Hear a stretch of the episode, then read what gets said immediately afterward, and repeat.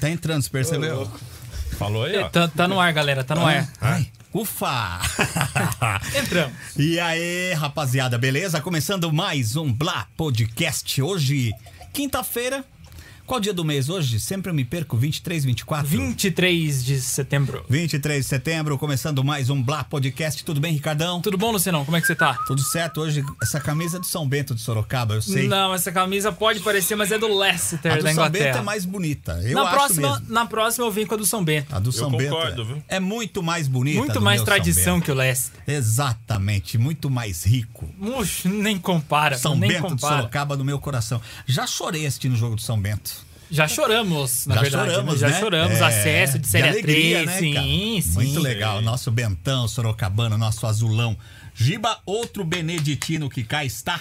É verdade. eu- Tudo bem, Giba? Tudo bem. Mas Hoje vale Você lembrar. está de Sylvester Stallone Cobra. Qual que é? Qual que é a. Que time que é esse aí? Leicester. Que cidade que é? De Leicester? Leicester mesmo, né? É. Também Porque- conhecido como Leicester. Isso, porque São Bento é de Sorocaba. E Sorocaba é a Manchester Paulista. Olha! Manchester do interior do Brasil é o São Bento. Isso é verdade. Nossa, Giba! Como eu nunca a pau. pensei nisso, Giba? Como eu nunca fumei essa maconha Pois sua! é, você fica bobeando, pô.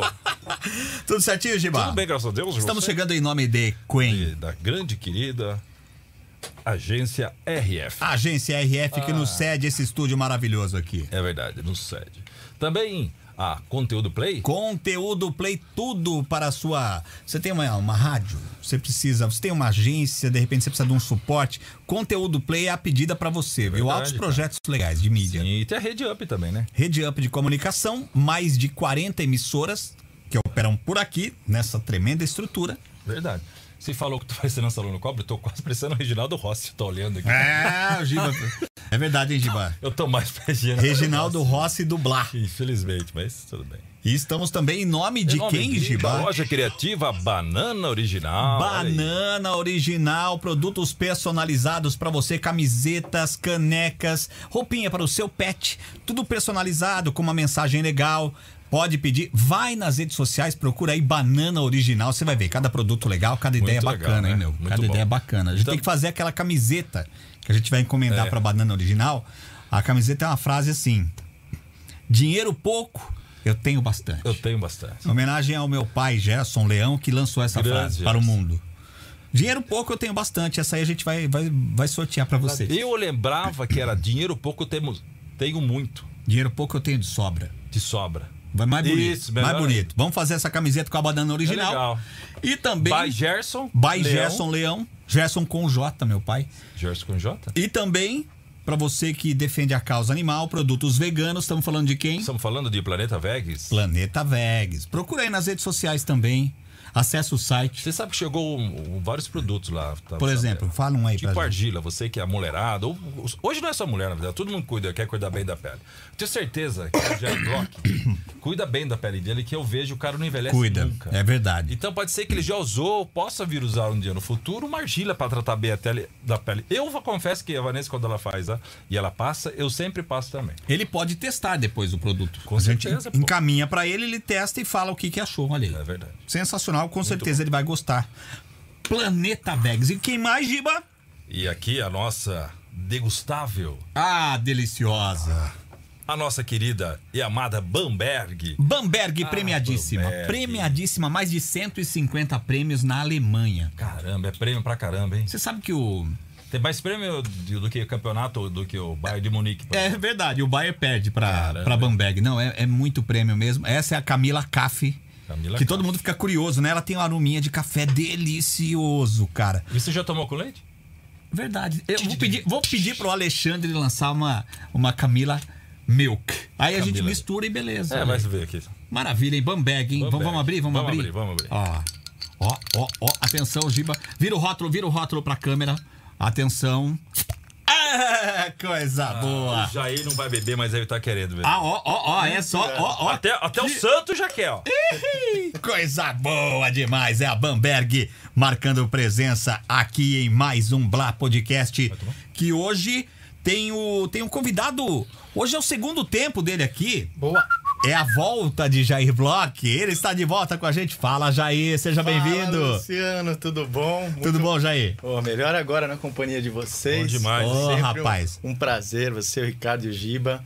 Opa. É, o retorno, né? O Jair retorno. Bloch, o retorno. Verdade, hein, cara? A gente E- falou que ia ter o segundo tempo, lembra? A gente prometeu, a gente cumpre, né? A gente é assim, bicho. Se verdade. precisar, tem até prorrogação. Ah, é? Pô, Oh. coisa, coisa O linda. importante é a bola rolar, né, O Jair? importante é a bola rolar. Mas muito obrigado pelo convite mais uma vez. É um prazer estar aqui. Prazer todo Já me nosso, sinto em cara. casa. Já tá em casa, né, velho? É a sua em casa. casa. Você é o primeiro dos convidados que está retornando a casa. Ah, eu sou É o verdade, primeiro? Sim, é o primeiro. É o Olha primeiro. que privilégio. É seja, verdade. então tô fazendo história. Tá, Tá fazendo, fazendo história.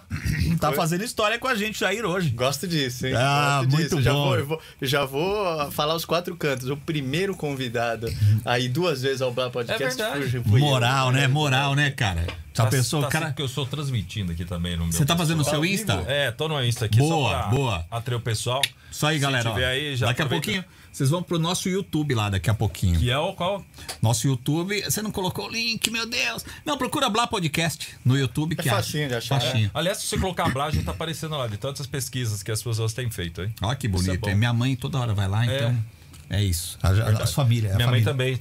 Isso, isso, No além. isso ajuda. Esse é um idiota, né? É um retardadinho. ai, ai, não. Meu tio está junto com ela É, nesse momento, é. fazendo Cara, essa nos, di- nos dias de hoje, cara, você vê, todo mundo já tá, já tá virando uma coisa meio que comum, assim, né? Você sair do planeta, É Cara. fazer uma viagem. Vai saber se a era digital não chega não permite no isso. além.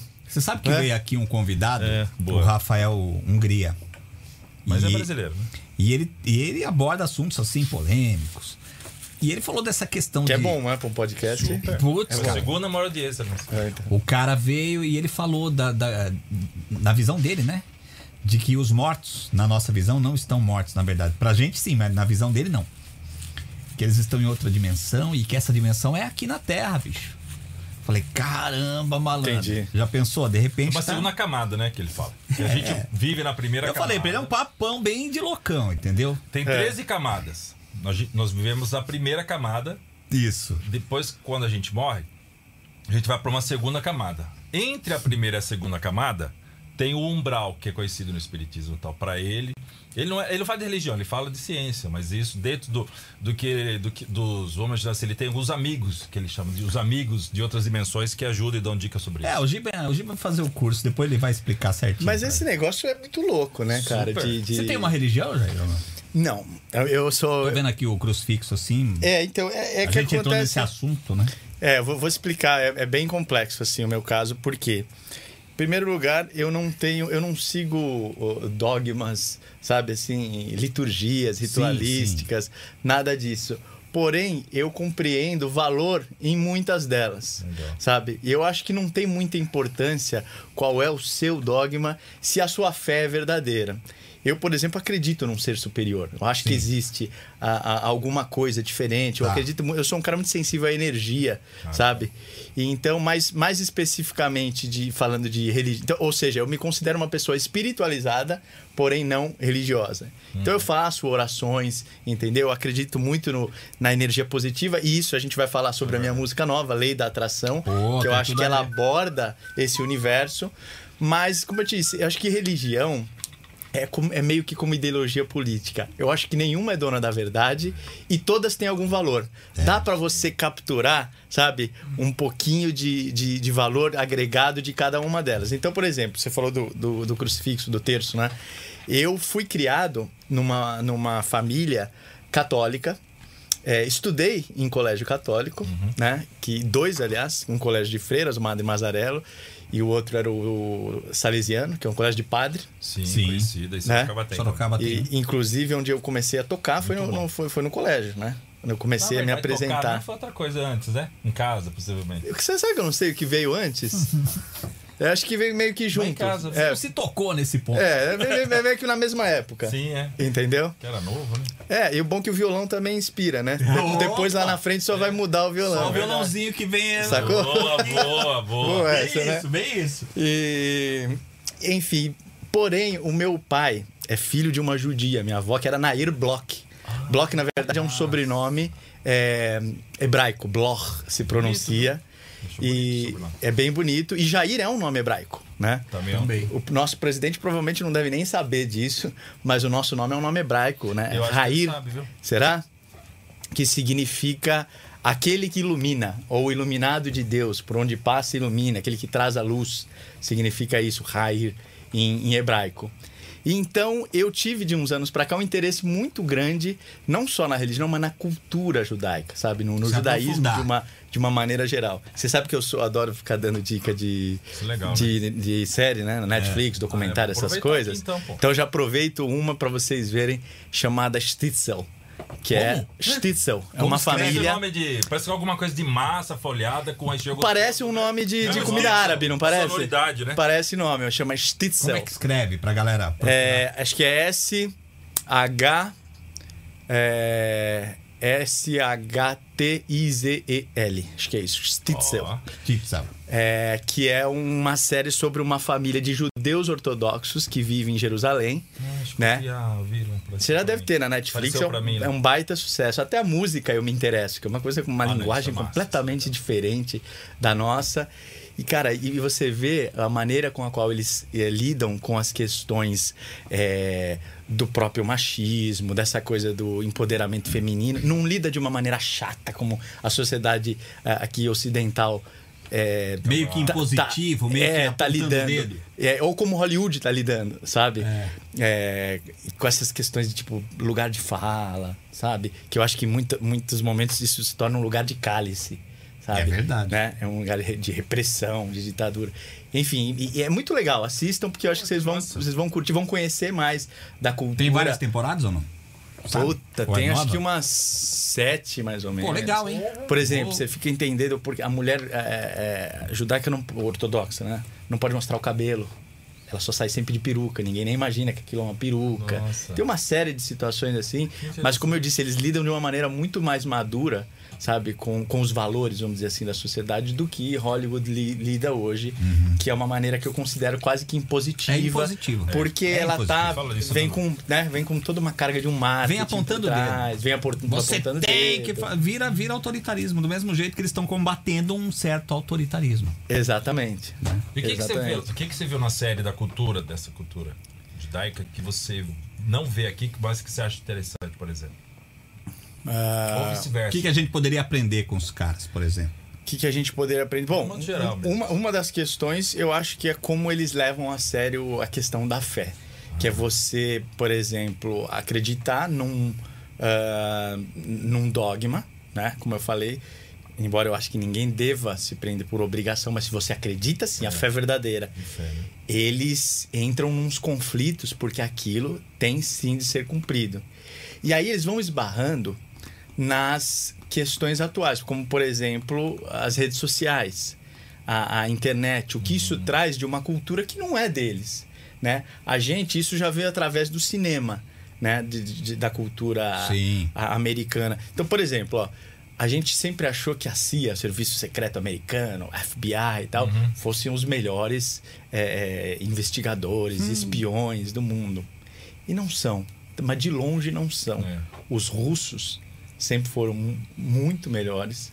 E os israelenses Ah, se os Nossa. esses são famosos mesmo. também, né? Se os Só caras que- quiserem catar a gente cinema, agora, né? eles catam a gente. Agora. Agora, agora, É, fácil. são assim mesmo. Fácil. É. Você sabe que até tecnologias das TVs smart que a gente é, é, usa hoje são desenvolvidas em Israel. Caramba. E você sabe É. que tem várias séries é, de Israel que viraram séries americanas. Sabia disso? Sim, Eles fizeram. Várias séries americanas que você não sabe, mas é uma adaptação de séries de séries de Israel. É. É, Israel te- tem sido um exemplo, por exemplo, em distribuição de água. Um país extremamente É. seco, onde É né, que não tem uma hidrografia igual nós temos. E agora nós estamos passando por uma crise hídrica, uma das piores do, do, do século, Com né? certeza. Que talvez vai se comparar àquela lá de 2001. Não sei se vocês lembram do sem governo luz. Fernando É. Henrique, né? Foi, Começou a ter que ter apagão e racionamento. tal. Racionamento. Então tem muitas coisas assim interessantes que você pode Da capturar de cultura. uma realidade, de uma cultura completamente diferente, é, inclusive também das questões do machismo, como eles lidam, porque é uma cultura machista, sim, É, sem não, não, não tem dúvida, mas que ao mesmo tempo é, mostra o, o, o judeu entendendo. Porque você também não pode impor. Por exemplo, eu cresci numa família de valores machistas. Hoje eu vejo de valores machistas, né? É, inclusive as mulheres eram machistas. Sim. Eu sempre que era uma questão cultural, eu já entendia isso, né? Só que a gente Faz não entendia. Pra gente aquilo era uma sim. coisa que fazia parte, era É natural. isso. Por isso que eu me considero um normal. machista em desconstrução, É. né? É, era normal. Mas hoje em dia, depois, se você falar isso, cara, não, mas não pode ser. Como assim? É. Você não entende? Você não tem um tempo pra você entender, Uhum. se adaptar e tal, enxergar, né? Coisas que pra nós eram absolutamente normais, né? Vocês, não sei, vocês têm filhos, né? Você tem, Ricardão você, aí. Eu não. você tá, quem tem filho, eu acho que tá eh, conseguindo entender isso de uma maneira melhor, né? Agora vem até querer impor questões na língua portuguesa, tipo, Nossa, aí, aí já começa a complicar. meu cara. Deus, é, é um negócio muito, muito É. louco. Mas eu tô dando toda essa volta pra falar que eu, por exemplo, se você me ver com uma estrela de Davi, também não, não, não vai achar que eu seja um cara incoerente, porque eu também vejo valor nisso, vejo no Pô, ele texto, na igreja texto, católica. tá com a, com a estrela É, de Davi. Que negócio que é esse? eu né? acho, é, exatamente. E não é pra, tipo, político que o cara é evangélico, pra ter o voto do evangélico, Bandeira, depois ele né? vai na igreja católica, acende vela pra todo mundo e fala. Não, é mais no sentido mesmo de reconhecer é, valor, né? Em cada, cada religião, porque eu sou uma pessoa espiritualizada, porém não é, religiosa. Encontrando nas teorias orientais, por exemplo, é, você vê, por exemplo, sei lá, o É, budismo o budismo eu gosto. né? Você vê muita coisa interessante também. Agora, você fala, você conseguiria ser um budista? Não, eu não conseguiria. Sinceramente, é, por exemplo, eu não conseguiria deixar. Vai de- exigir mais do que você sabe que você pode se entregar. Vai. Pelo que você conhece, né? Vai. É, Por exemplo, você um budista, acho que ele não cria nenhuma expectativa, né? É, o cara é. O cara é plenamente É. tranquilo. A Não é a nossa. Não é nós. Você se vê vivendo sem Não, não expectativa? Ah, é difícil, né? Não é? Ele tá vivendo aquele momento, ele já não tem projeção pro amanhã.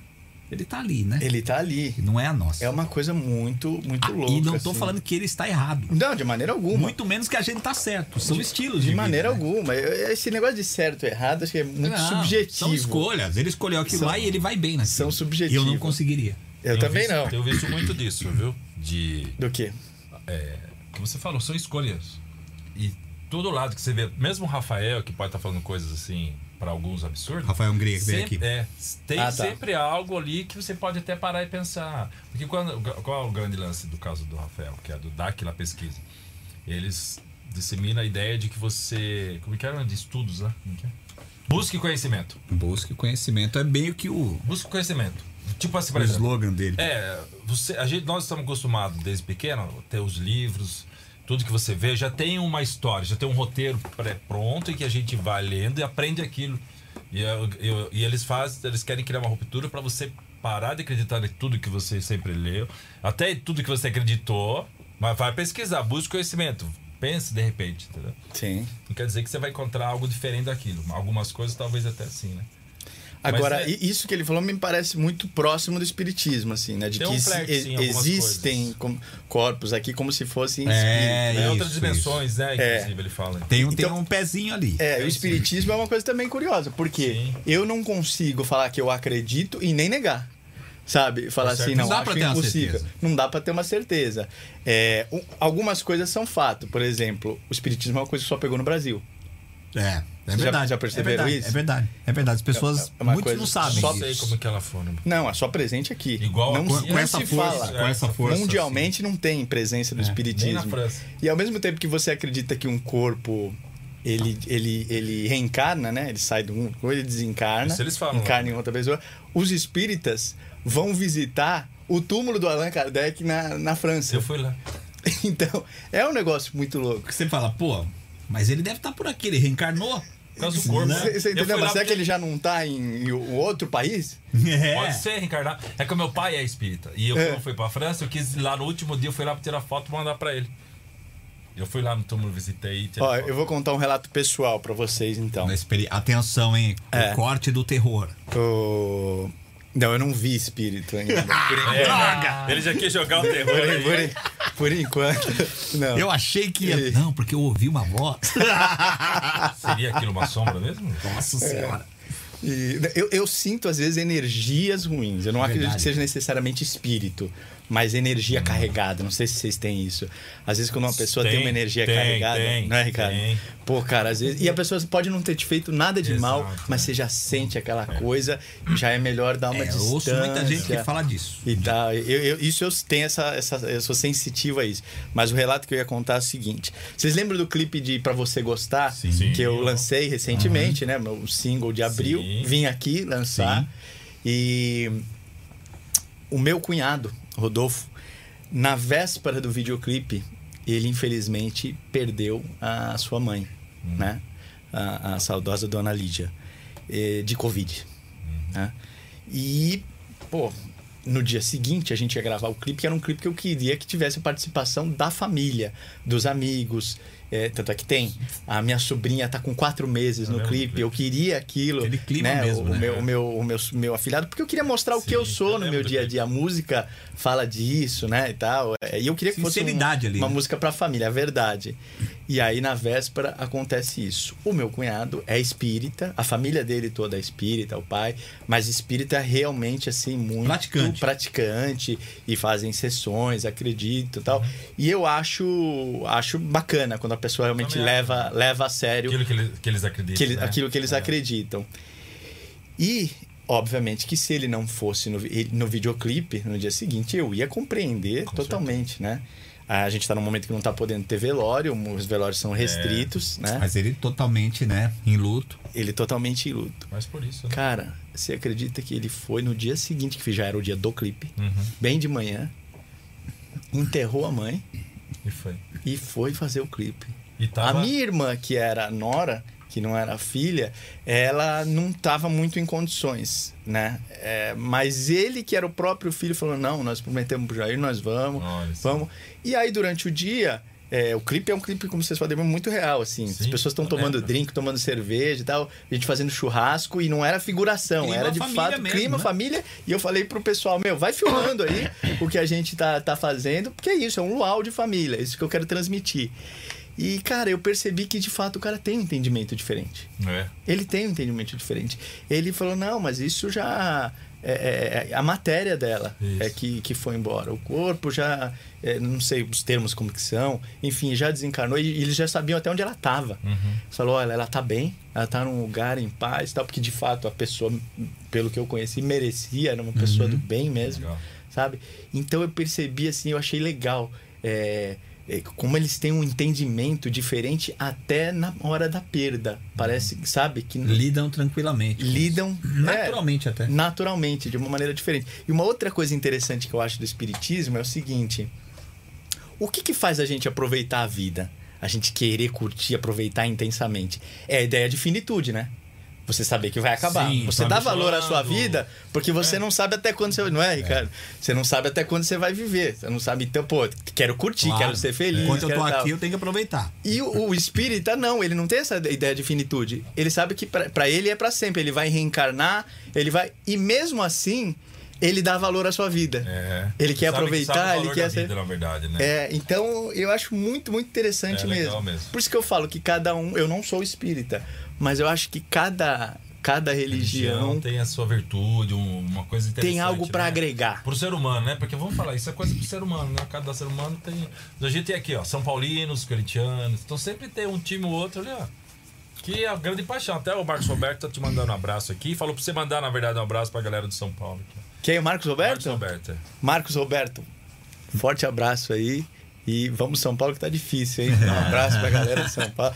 Eu não sei o que acontece, tem até conjuntivite no vestiário, né? Agora, Cara, antes de negócio entrar tá em bravo. campo. O negócio tá bravo. Olha, e, e justamente o jogador que eu mais é, respeito, no sentido de o único jogador que compete mesmo no São Paulo é o Luciano, né? Pô, o cara, o Rigoni o cara tá também. representando bem, né? Não, ele Tá- compete, né? Aquele cara que os outros entram com um ar meio blasé. Eu encontrei com o São Paulo há duas semanas atrás. No Rio, não foi? Eu tava no Rio, eu fui fazer a sessão de fotos e tal, alguns compromissos fotos, profissionais. Eu vi. E enco- eu nem sabia que eles estavam porque eles ficam num. Eles não tomam café da manhã com a gente, no café da manhã do hotel, Do no Vale. restaurante. É um lugar separado e tal. E eu encontrei o Marcão, que é o segurança do São Paulo, chefe da segurança do São Paulo, que eu conheço há, Muitos e muitos, anos, há mais. Nossa, acho que o Marcão conheço há uns, sei lá, uns 15 anos. Caraca. Falei, pô, Marcão, não, nós estamos aqui, nós vamos pro jogo. Eu Falei, porra, cara, não acredito. Aí daqui a pouco aparece o ônibus na frente do hotel. Aí eu falei, pô, deixa Legal, eu fa- fazer né? umas fotos. Queria conhecer o Crespo, né? Queria conversar com o Crespo e tal. Tudo muito rápido, porque eles estavam É, né? saindo, todo mundo de máscara, mas foi legal. Mas vou ser bem sincero, eu notei um clima diferente. O ambiente não é bom. Ah, Verdade. Mas- Por isso que eu te falo que eu sou um O cara time, sensitivo. quando não tem o vestiário, esquece. Cara, eu sou um cara sensitivo à energia. Eu não, sabe um ambiente pesado assim? Os caras já saindo do, do, do hotel pra entrar no ônibus indo em direção ao Cumprindo Maracanã. obrigação. Isso. Mas assim, Mas, né, acho que. é, com ar de derrotado. É. Sabe de quando você vê nos olhos que o cara já entrou e falou: Não, eu já perdi, não precisa nem entrar em campo. Nossa. Eu senti isso no São Paulo, assim, tudo um clima pesado, uma coisa Energia muito, mesmo, Uma né? energia. Falta de Tá energia. tudo muito estranho. Eu vi o jogo ontem e falei: o time do São Paulo não compete. Ah, o 0-0. Ele entra com ar blazer, sabe? O time Aquela não coisa- compete, não tem gana. É um negócio Parece que não tem incrível. o- a propulsão ali, né? Aquela coisa que dá a faísca que vai. E Corre. vai. E, e- e só pra voltar, pra encerrar o assunto de religião, também é importante dizer que pessoas ateias também têm algo a agregar. O fato da pessoa não acreditar em um Deus e, e- e não, ou não ter uma religião, na minha opinião, não quer dizer que ela também não tenha a agregar. Imagina. Entendeu? Com certeza. Eu tenho É. amigos que são teus. Muita, muitas pessoas. É, isso em, em, sei lá, em Escandinávia, em certos lugares do mundo, os, os- os países nórdicos tal, é muito comum. É muito comum. Sim. É, é- é um número enorme de pessoas que não têm religião ou que não acreditam em Deus e tal. E também acho que são pessoas que têm algo a agregar, têm, enfim, suas teorias, elas devem acreditar em alguma coisa. Porque a fé, o São Paulo é conhecido como o clube da fé, né? Você sabe qual é a definição de fé, Ricardo? Qual seria? A fé é acreditar naquilo que você não vê. É. Entendeu? Verdade. A definição de fé é isso. Então, acreditar naquilo que você não vê, aquilo que não é possível tocar.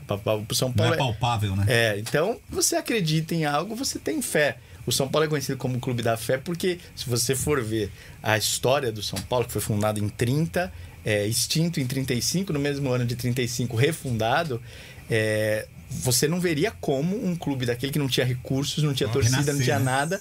Não, renascer o e se virou. tornar o que se tornou. Ser o É. primeiro clube a ter o maior estádio particular do mundo e É, tal. isso é uma baita história. Então, o São Paulo é conhecido como o Clube da Fé por isso, que a fé é acreditar naquilo que você não vê. É. né? E eu acho muito importante. Acho muito importante. Eu venho vivendo um período na minha vida que a fé, sabe, tem sido muito importante. Assim, tem sido de, de 2020 pra cá Mas um período de muitas perdas, cara. por Muito. conta da assim. pandemia. Também. Mas, ó, no começo da pandemia. Perda, você fala de pessoas próximas. Pessoas quer dizer. próximas, pessoas próximas. É, eu já falei aqui para você, aqui e em outras oportunidades que nós tivemos, que eu tenho também uma outra carreira como consultor de segurança privada internacional, logística, né, tradução. Isso foi duro, hein? E, e tinha um grande amigo meu que é- começou os trabalhos comigo muitos anos atrás. Logo no começo da pandemia, ele faleceu de acidente de carro. É, não foi nem, não foi nem de nada Covid. Coitado.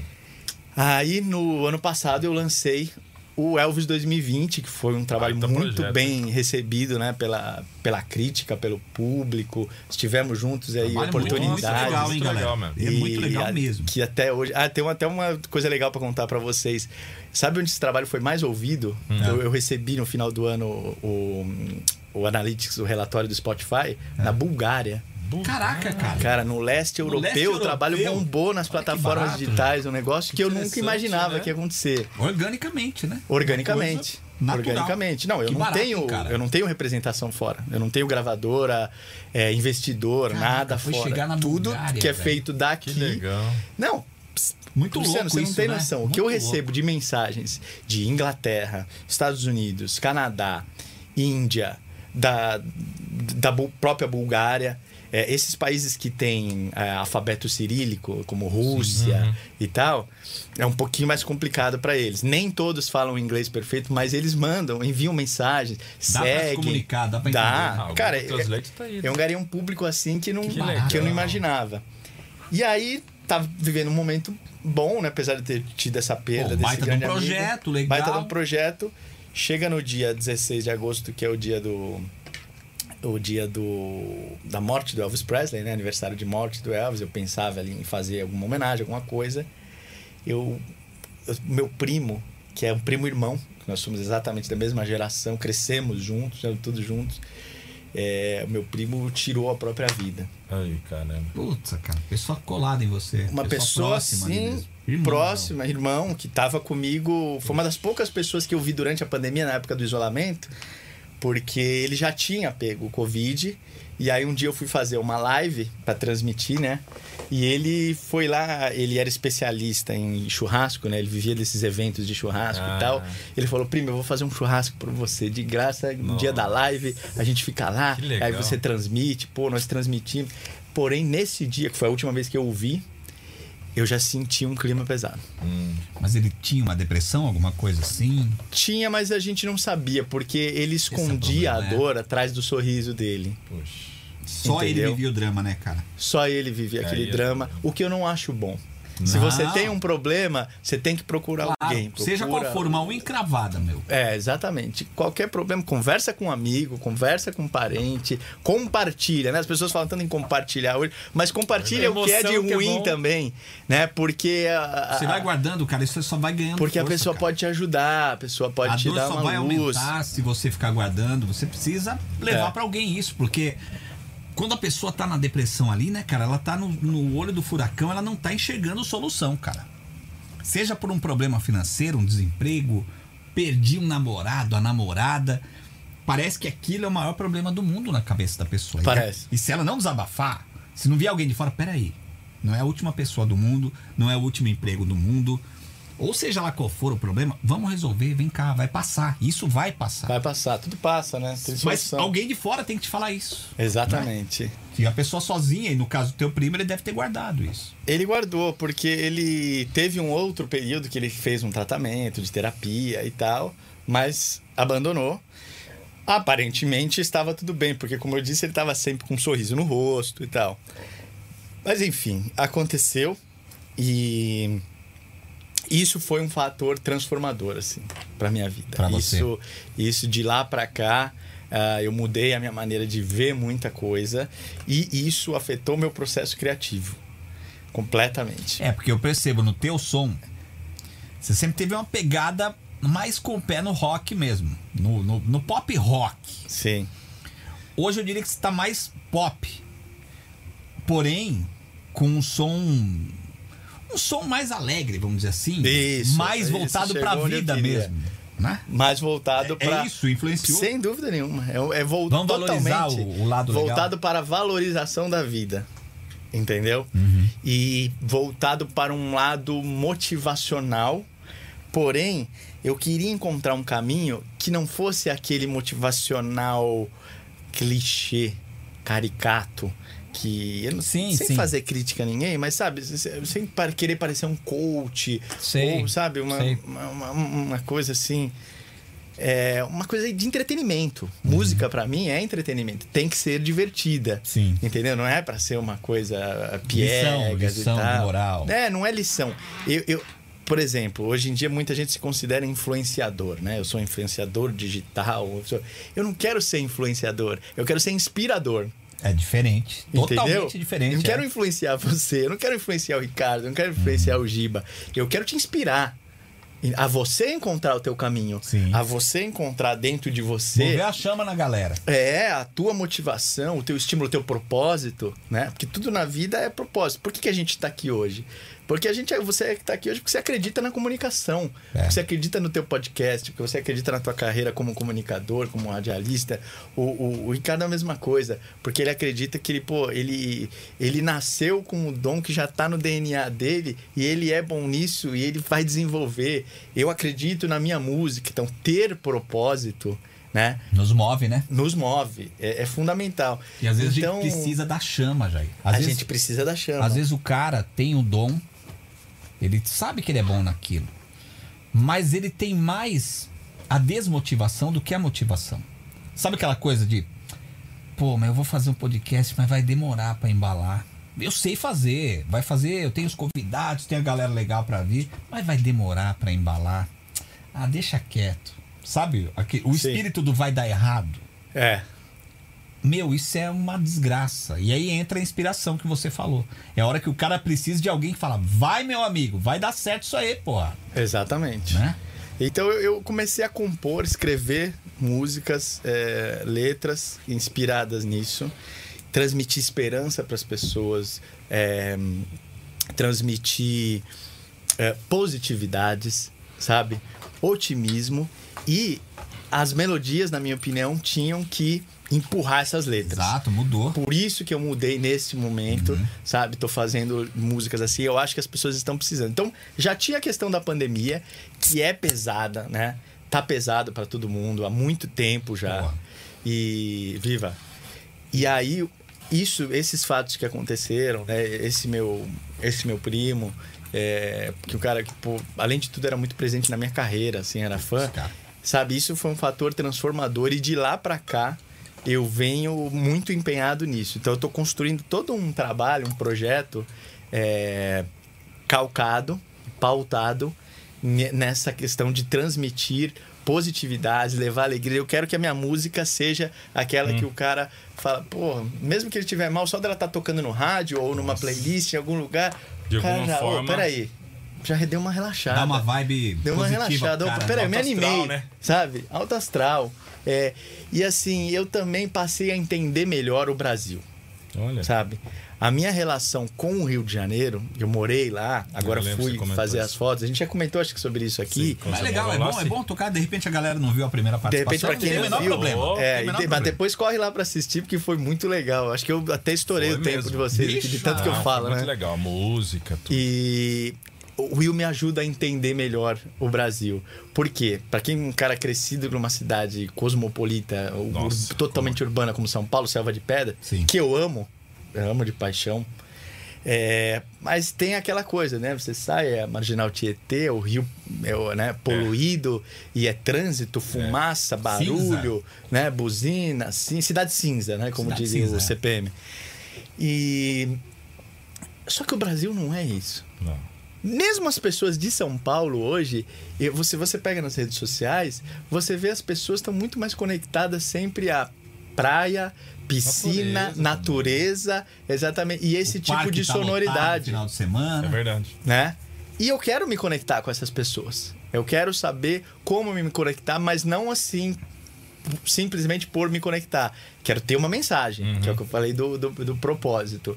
Então eu tô encontrando nessa parte motivacional. Claro que eu não fico circunscrito a isso. Eu venho compondo músicas também é, baseadas em relacionamentos. Posso falar de vários temas. Sem né? dúvida. Mas a sonoridade, vocês podem esperar que nessa fase da minha carreira vai sempre ser algo assim. É, e sabe? talvez a, a- a humanidade, porque a pandemia, mesmo numa questão aqui, mas a humanidade talvez esteja precisando de mais música assim, né? Uma- Eu acredito que sim. Músicas, filmes. Tudo, né? É verdade, cara.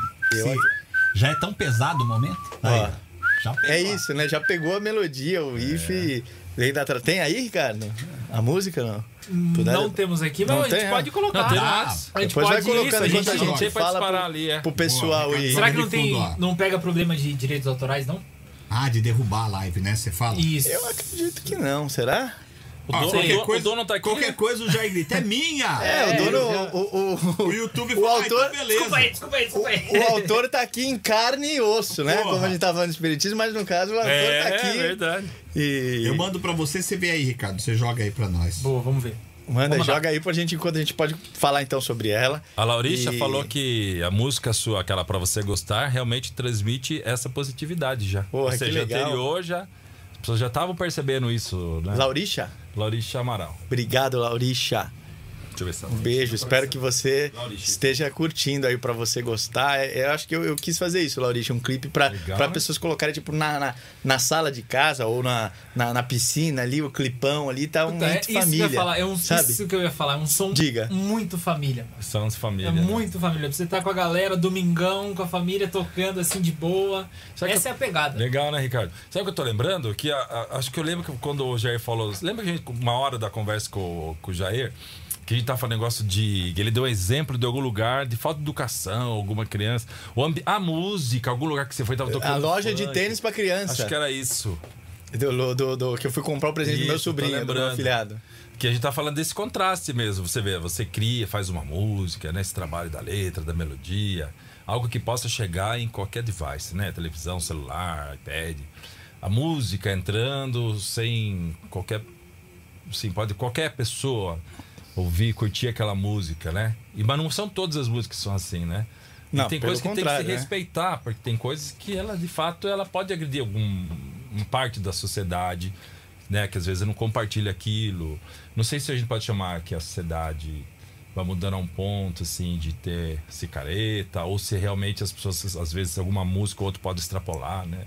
Você trabalha na, na contrária nisso, né? É, eu, eu penso assim, ó, Giba, eu, eu não tô numa posição de pregar moralismo. Não é esse o- o, meu Você propósito. isso também dia. Sacou? É, então, assim. Só que eu acho que cada um tem o seu papel. É. Então, músicas sobre luxúria, música para ah, fazer vídeos que tenha cenas de erotização, entendeu? E que vão é, bombar porque vão inspirar certos comportamentos. Tem um monte. Isso aí tem, é, tem para todo lado. Muito. Entendeu? E quem quer ouvir, beleza. Eu não, eu não tô aqui É. para ser fiscal da arte de ninguém. Né? Tem o Pra ser público que vai buscar, Tem. né? Não, e eu acho que hoje é o que mais tem, É o que talvez, mais né? tem. É. É o que Alô, mais tem. Anitta, né? ok, ok.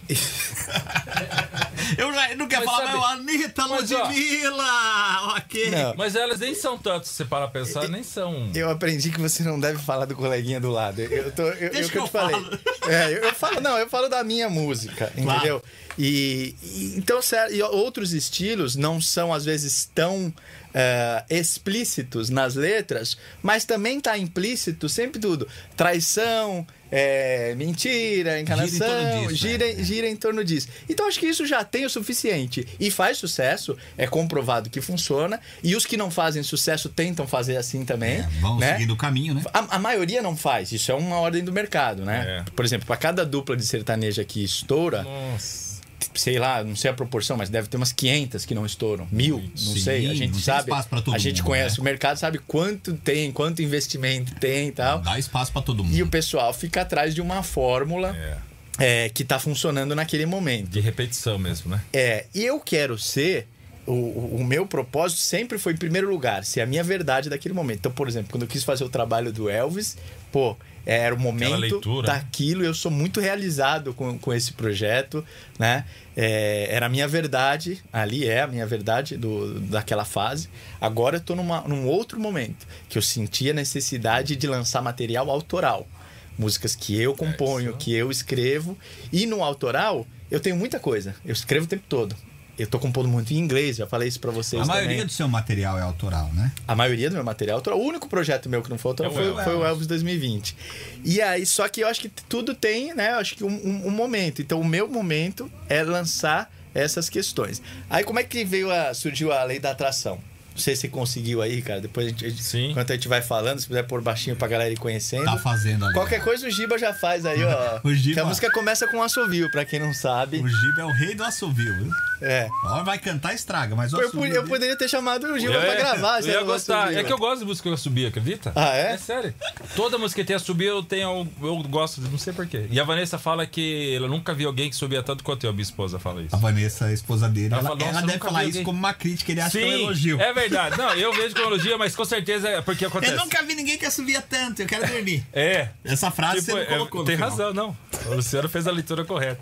Eu acho legal, porque eu gosto de, de assobiar. Assim, eu não percebo. tal- Realmente, talvez eu não perceba. Sempre que acontece alguma coisa que é. Tipo, uma vez a gente conversou aqui, eu comecei a ficar percebendo coisas assim, puxa, é verdade, eu falei isso. Ah, puxa, ou não falei aquilo.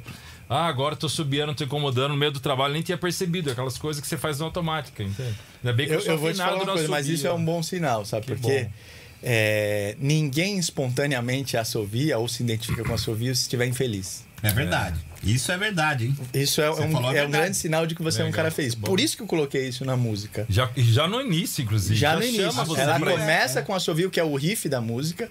Eu já havia criado esse riff há, há um ano atrás e tal. E aí, na hora de gravar, eu falei, pô, mas tá faltando alguma coisa. Em vez de só Primeiro foi guitarra. o riff do assovio? Primeiro que, que Foi. criação dessa Nossa. música? Primeiro, mas não era um assovio. Tá, eu pensava, eu achava que ia ser uma coisa com auá de guitarra, sabe? Pau, pau, pau, pau, pau, pau, pau. Olha. Pau, pau, pau, pau, pau. Aí eu comecei a achar, quando nós fomos gravar, que assim ia ficar com uma cara muito caricata de reggae. Que eu não tenho nada contra, pelo contrário. Sim, mas aí- não é mas o não meu estilo. estilo. Entendeu? Mas Eu não, essa música não eu não sou reggae. Eu posso ter uns elementos de reggae na Sim. minha música, mas eu não sou uma banda de reggae como Nat Roots, como Maneva, Armandinho Sim. e tal. É também uma das influências que eu acho que tem a ver com o Brasil. Ah. que se Total. identifica com o país tropical. Né? E, e aí eu fui experimentando. Aí nós fizemos uma guitarra sem auá. E aí não tava rolando. Aí eu tive a ideia do assovio.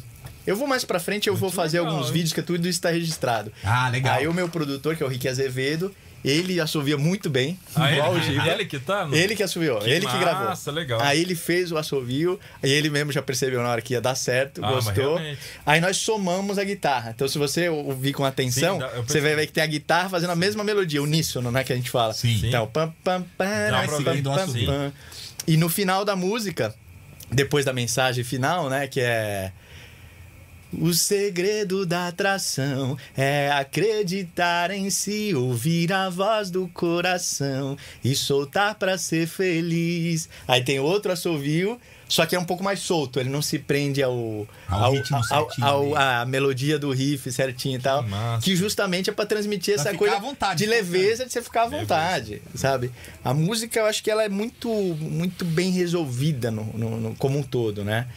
E eu Passou comecei o que você queria ali, do jeito certo. Passou, acho que Era isso, Acho que pau. de todas as minhas músicas, das mais recentes, é uma das que eu, eu, eu acho as Passou mais momento bem resolvidas. É. Não, e sabe assim, muito construída. Era isso que Bem construída. Porque pensa bem, ó. Qual que era a ideia da música? Era explicar o que é a lei da atração através de uma música.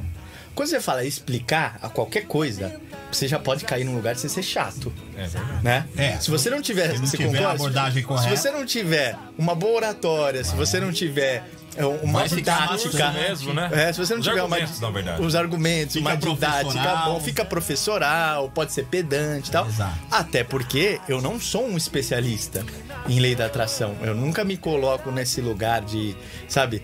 Porque, porque hoje em dia todo mundo se. Por exemplo, hoje em dia todo mundo é especialista em vacina, né? Todo mundo Nossa. é especialista em Covid, todo mundo bastante. opina.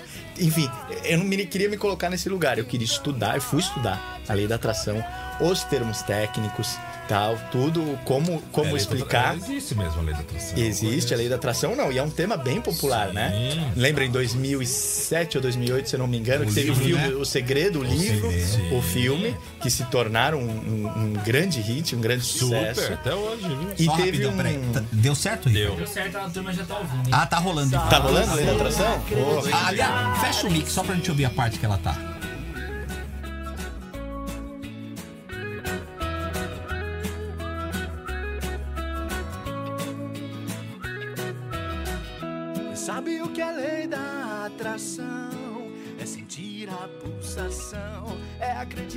Então a turma já tava ouvindo de fundo já. Já tava de fundo. Já tava de fundo e Ricardo, continua. Ricardo é o cara. é. Que eles não dá gente pra Ele tudo, fica mano. quietinho ali. Você viu que se- quando você foi na rádio, o Ricardo falava pra cacete. não sei- Aquele, aquele é o homem da técnica. O homem que fica. É o concentrado ali. diretor, ó. né?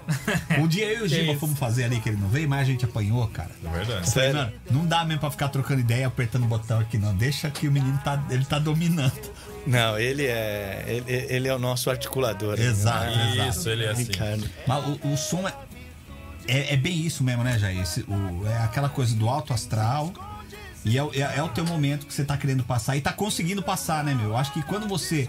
Como você falou que a música é bem resolvida, você consegue passar toda a ideia que você tinha pra música, executar, pegou o, o, o diretor certo, Produtor. produtor certo, tudo legal, encaixou. Putz, acho que não tem coisa melhor, né, meu? Você vê, o filho nasceu do jeito que você queria, vamos dizer assim. Complementando, Lu, que eu vejo na música assim, se eu fosse dirigir, não ia ter uma cena parada, porque ela é puro movimento a música. É por Era movimento. você andando, você caminhando, coisas acontecendo no, no- a música inteira. Aliás, o Giba é um bom diretor. Pode ver. Ah, Eles é? começam a ouvir e tal. Quando Chamar o Giba pra fazer o, Giba é bom o mesmo, clipe, hein? é. É, chato, hein? o clipe vem mais pra Ele é frente. chatinho, mas ele é bom. É? Ele é bom. É. Então temos que fazer alguma Legal. coisa juntos. Amigo é amigo, né? Mas eu gosto de pôr tecnologia. Mas desculpa, aí, respondendo o Colo, desculpa, é, atrapalhar. E aí vai ver essa ideia de como explicar a lei da atração. Quando a gente falou, o filme e o livro foram. É, 2007. Foi em 2007 um grande sucesso. Recentemente foi lançado um filme de ficção. assisti. Vocês assistiram? Muito bonito Que é um sucesso muito grande na, a na, no- na Netflix também. Muito chamado O Segredo, que é o mesmo nome. E depois que eu assisti o filme, eu Fala falei, de fé cara. também, né? Um Fala de pouco, fé né? também. Não, tem, tá ligado, né? Tá tudo Totalmente, junto, né? né? Aí eu falei, pô, tem livro, tem documentário, tem filme, mas não tem uma música É. que fale, Verdade, que explique a lei da pensado, atração. Ninguém levou isso, né, para o, o- o- universo da música. Então aí comecei a ver a ideia. Eu já tinha esse riff que Uhum. tinha escrito. Falei, pô, é, vamos ver se encaixa. Aí comecei. Aí você começa com uma pergunta, né? Sabe o que é lei da atração? E aí eu, eu acho que eu gosto disso, da música começar com, Ó, com uma interrogação. aqui, né? É. Tipo, opa, peraí, se eu sei que é lei da atração. Isso ah, aí é Acho que eu copy, viu? sei, né? Hã? Isso é copy, sabe? Copy. Copyright, de você Uhum. usar os textos assim, que você coloca coisas para as pessoas prestarem atenção. É um tipo- Isso é um dos cá. recursos do. do copyright. De copy, é, de copy. Vem cá, ó, fica esperto aqui que eu tô Então eu falei, falando. sabe o que é lei da atração? Eu já começo, tipo, questionando, ou seja, é uma Exatamente, provocação chama atenção. no bom sentido. Aí pra pessoa falar, aí já, Já fala, é, chama sen- pra você, é né? sentir a vibração, né? Aí a pessoa, opa, peraí. Tá Então ele tá me né? explicando como é que funciona a lei da atração. É. Porque, basicamente, o que, que acontece? Nós somos ímãs. Nós funcionamos como ímãs. A gente tem o poder de atrair e repelir. A artinha que a gente fez hoje lá, do É Hoje, tinha uma imazinha na lei da atração. irmãzinho, eu vi, ficou bem legal.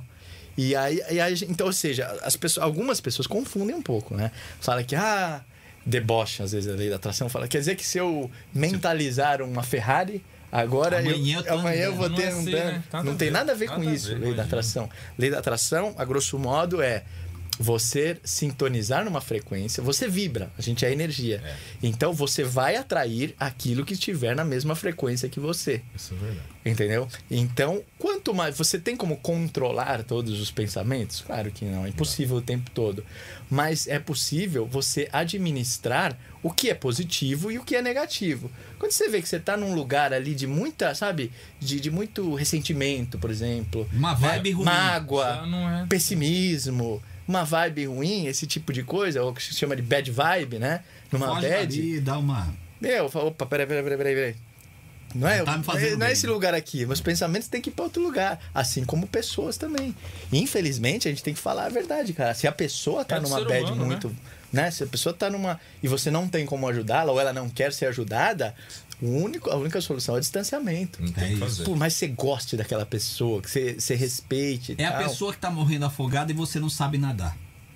É. Você não sabe nadar, você vai pular pra salvar? Não. Você vai morrer junto. Não, é mesmo que você soubesse, Lu. Mesmo- A pessoa te puxa para aquilo. É capaz dela você te soubesse. puxar, né? É, é, então, é, a música gira em, em torno no disso. Então, ela vai explicando, assim, como funciona essa relação da lei da atração. Você atrai aquilo que você mentaliza, do jeito que você vibra. Existem algumas coisas que nos estudos, conversando com pessoas, eu aprendi que você também não pode forçar demais. Então o termo esse que usa no final da música, o segredo da atração é acreditar em si, ouvir a voz do coração e soltar para ser feliz. Soltar é um termo técnico usado na lei da atração, porque você, se você ficar também mentalizando com muita energia, energia excessiva, você em vez de atrair, você repele. Hum, Entendeu? entendi. Tem que ser uma mentalização leve, Uhum. tranquila. Você saber o que você quer, acreditar, para você estar preparado para receber aquilo, para atrair e depois soltar. Que é o que se chama soltar para o universo. Entendeu? Exato. e soltar para o Tipo universo não é. retorno, né? Mesmo, né? A, a lei do retorno tá dentro, Tá da, dentro tá dentro, Dentro do da lei, universo da sim. lei da atração e o refrão fala é disso. por isso. Vou soltar Então, isso. Você acreditar daquilo que você fez. É. Igual você fala que é merecedor, não. Você fala na música aí. Você Fazer por merece. merecer. Fazer por merecer. Ou seja, tem, tem todo um caminho, né? Tem todo um caminho. É, você sabe que essa frase do, do refrão, faça o bem, não importa quem, né? Faça o bem, não importa Sabe o que é quem. isso aí, né? Isso é quase bíblico, né? É, verdade, exatamente. Sobre E é essa grande. E você sabe É a única com- coisa que todo mundo devia ter em, pelo menos isso em, em mente. em já- mente. Já, né? mudava. Estender a mão. Já seria uma outra humanidade. o Quem bem. é? Não, Não- não sei, não importa quem é e não importa se ela vai me dar algo em troca. Sim. Você sabe com quem que eu aprendi essa frase? Com meu saudoso pai. Quando eu Hum. Ah, era criança, meu pai já é falecido há 12 anos. E meu pai, na época, nem se falava em lei da atração e tal, mas, Mas na existia, sapienza né? dele, Ah, na experiência de vida, era um homem muito sábio, ele já tinha essa compreensão. E ele falava, fala, filho, não importa. Ele falava, faça o bem, não importa quem. Ele fala, não importa quem é, o que fez Isso e que é tal. conselho, viu? Não olha ali se o Olha, cara... olha que coisa. Então, quando eu comecei a, a fazer a música, eu falei, pô, eu vou trazer isso da lei do retorno pro, pro refrão. Então, faça o bem, não importa quem, e o universo vai te dar o que você desejar. Né? É só você acreditar em si. No primeiro refrão ela fala: e o universo tra- vai trazer, é só você querer fazer por merecer. uma Fazer frase por que você merecer. citou. Então, é nesse sentido que eu acho que ela fecha muito bem com um refrão poderoso. E aí veio uma outra ideia que eu tive de incluir os vocais da Carol Helena. Vocês podem ouvir que tem uns backing vocals que também te levam para um lugar assim de Muito legal. porra, de relaxamento, É o Nirvana. de reflexão, é o Nirvana, porque É a- a, verdade, Carol é uma artista talentosíssima, super jovem. Que tá gravando lá com o Rick, também tá sendo produzida pelo Rick. Vocês provavelmente vão conhecer em breve, Opa. porque ela é muito talentosa Ah, que massa. e compositora também. E a Carol eu tenho o que eu chamo de voz de anjo. Pra mim ela é uma voz, é uma voz angelical. Ela voz suave. dá vontade antes de dormir no travesseiro assim, você Puxa, colocar uma música legal. da Carol pra você ouvir, você relaxa. E aí eu chamei a Carol, a Carol adorou a música, ela falou: "Porra, eu me identifico, É a minha cara." É a minha cara, são as coisas que eu acredito também, que eu escrevo e tal". E ela topou. Ela já tinha feito backings no Pra Você Gostar, Aham. mas no Pra Você Gostar é quase inaudível, é só textura mesmo. Nesse, Um brilhinho. é né? um brilhinho. Nesse eu entendi que a voz dela tinha que aparecer mesmo, tinha que aparecer mais, tinha que brilhar. Joga pra cima. Joga pra cima. Então tem trechos que ela só faz coro, né? De backing, um ah, uh, e tem outros que ela é, canta a mesma coisa que eu tô cantando fa- pra fazer textura mesmo, como se fosse um quase que um dueto. Não chega a ser um feat, né? Mas até porque eu acho que não era o caso de, de um feat, era uma, uma coisa muito minha, né? Que eu tinha a dizer, mas com a contribuição do talento, da sonoridade dela. E, e agora eu espero que, pelo que eu estou vendo, as pessoas estão se identificando. Vou, o, É. o Fernando José mandou aqui. O Fernando José Martins falou: ó, no mundo turbulento, alguém trazer música anti-estresse é sensacional. E é verdade mesmo, né, legal cara? mesmo, hein? gente precisa, porque Quem a foi gente que é. falou? Desculpa, Fernando José. Fernando Obrigado, José Fernando. Um Martins. abração aí. Ele que mandou aqui é campeão de futebol Fernando de José. mesa, hein? Futebol, o cara é bom no futebol, Futebol de, mesa. qual que é? Aquele... Jogo de botão. Ah, futebol de botão. É, o cara. o Pô, cara eu é adorava jogar botão, Rapaz, cara. até hoje eu de vez em quando dou umas paletadas lá com o Ricardo. É. O homem é bom. O O homem é Ricardo é bom. meu sparring. A gente Ricardo- ó, ó, Depois o, eu desconto no FIFA, mas tá bom. O, o Rick Azevedo, o meu produtor que produziu É. essas músicas, ele era muito bom de botão também. E lá no estúdio, porque o estúdio é nos fundos da casa dele, onde ele morava com os pais, né? Hoje É. ele não mora mais lá. Mas muita Que a, a, a memorabilia, vamos dizer assim, dele. Eu vi você fazendo a chegada sua lá. Ah, você viu beleza. fazendo? Eu vi, vi. Então, o. Rick, ele tem lá os times todos dele de botão. Da Teve uma tarde que a gente passou lá, Que legal. em vez de gravar, porque o Rick a gente construiu uma relação de amizade, legal. também, não é uma isso, relação né? só artística. Então a gente para pra tomar café, conversa. Ah, gostoso, E hein? ele pegou um dia. E olha que olha o que, que é a vida, hein? Nós descobrimos que ele tinha sido amigo desse meu primo há muitos Oh, anos antes. cara. Nossa, Caramba. cara, que mundo pequeno, como Fui dizem. descobrir é, agora, depois, infelizmente, do falecimento. Aí um dia ele pegou, começou a mostrar todos os times de botão que ele tinha guardados, abriu um caderno com os campeonatos. Então tinha lá o campeonato com o placar, quem era Tipo o as campeão. súmulas, né? E um dos, dos caras era o meu primo que ia jogar com ele. Puta, cara, que Caramba. loucura Porra, e bateu uma coisa Ah, assim, mano, porra, é uma coisa gostosa. cara. Pra mim, eu acho É, eu lembro com legal. alegria sempre, sabe? E porque eu sou. Eu sempre fui jogador de botão também. Ah. Tem, sabe quem gosta muito de botão? Ah. Por incrível que Eu pareça, achava não que sei era se vocês só vão eu, acreditar. cara. Não. Eu vou acreditar. José Silvério. Ah, seu José. Silvério é jogador É profissional de botão. Ah, a gente tá querendo trazer ele aqui. O Ele tá- Silvério? É, ele tá no Mundial, cara. ele tá? o Ele tá, acho que na capital, não Capital? É, deu, deu. A, a equipe lá meio que acabou. E, Ah, é? e vai Ah, rolar. é? mas, mas tá pra se acertar numa, num, num outro lugar aí. Tá pra se acertar. Ah, que bom. Pô, Não posso falar, mas bem, bem por aqui por perto, assim. Que legal. Ah, é? Então ele vai vir aqui legal no que Brasil. ele venha pra cá. Sabe É. que eu... Eu torço muito pelo Silvério, ser humano Ah, maravilhoso. pelo amor de Deus. Acho que foi o cara que eu mais ouvi narrar gol do É Corinthians. isso. Ah, eu ia falar isso do nosso time. De verdade. Porque eu tenho memória dele, lógico, que a gente escuta o jogo de São Paulo. Claro. Então você vai ter memória disso Claro. e você vai ter do Corinthians. Claro, claro. E eu adorava ele falar. E, e jogos assim, antigão, lógico, né? Pra, pra eu lembrar do Silvério, jo- a época que eu ficava escutando o jogo. Nossa, adorava ele, o, filho Nossa, de Giliotti. O Fiore monstro. Giliotti tive a honra de conhecer Nossa, também. Era um, nossa. um gentleman também. Ah, Fiore sim. E ele passava isso na transmissão. Na transmissão. Que ele era um cara Nossa, que polido, senhor né? Polido, olha. é- Impressionante, né? Era demais. E o Silvério é assim também. Eu não sabia desse lado do Silvério, Vocês jogador de sabem- futebol de vocês conhecem cara. o Cata Preta, o Antônio Carlos Sandoval Cata Preta? Sim, advogado? advogado. Grande advogado, é um querido amigo meu, grande São Paulino, né? Ele tem até um trabalho hoje legal nas redes chamado Doutor São Paulo. Eu acho que o Cata Preta, Giba, é o, é o cara que mais conhece a história do São Paulo Verdade. Que eu conheça. Caramba. Assim, conhece profundamente. Caramba. É, é impressionante. Historiador do São É Paulo. historiador do São Paulo. Por isso que ele é considerado, não é só porque ele é advogado, ele é doutor São Paulo. Realmente, se, se houvesse um doutorado Honoris causa em em São, São Paulo, Paulo. Futebol Clube, ele Caramba. sabe todas as escalações, os títulos, fatos históricos, tudo Ah, e tal. legal isso, hein? E ele é amicíssimo do José, do José Silvério, acho que foi advogado do Silvério também.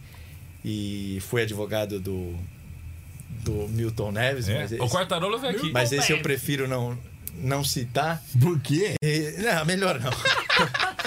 melhor não. Ah, ele Vamos- não vai vamos- falar da minha cerveja, Vamos falar Bamberg. do. Fale que é legal. Bamberg, a cerveja. Ah, eu tô É, no ar. É, Ó, nisso ele é bom. eu, eu faço merchan mesmo, porque o programa é bom. É. Qual o nome do podcast? Sa- Sabe ganhar dinheiro, né? Ah, o Blá Podcast. Jair Block tá bravo comigo, mas eu falo o nome dele também, que o CD dele é bom. É o Jairzinho, ele falava. Ah, o Ele Jairzinho. falava o Jairzinho. Jairzinho tá bravo, mas eu Jairzinho, faço cara. propaganda da É. música dele que é boa, igual a cerveja Bamberg. E o. É um corte bom. Que eu tava depois. falando, ah, do, do Cata Preta, eles iam fazer campeonato de botão na casa do Silvério. Nossa. você ter uma ideia. aí, Putz, cara, imagine.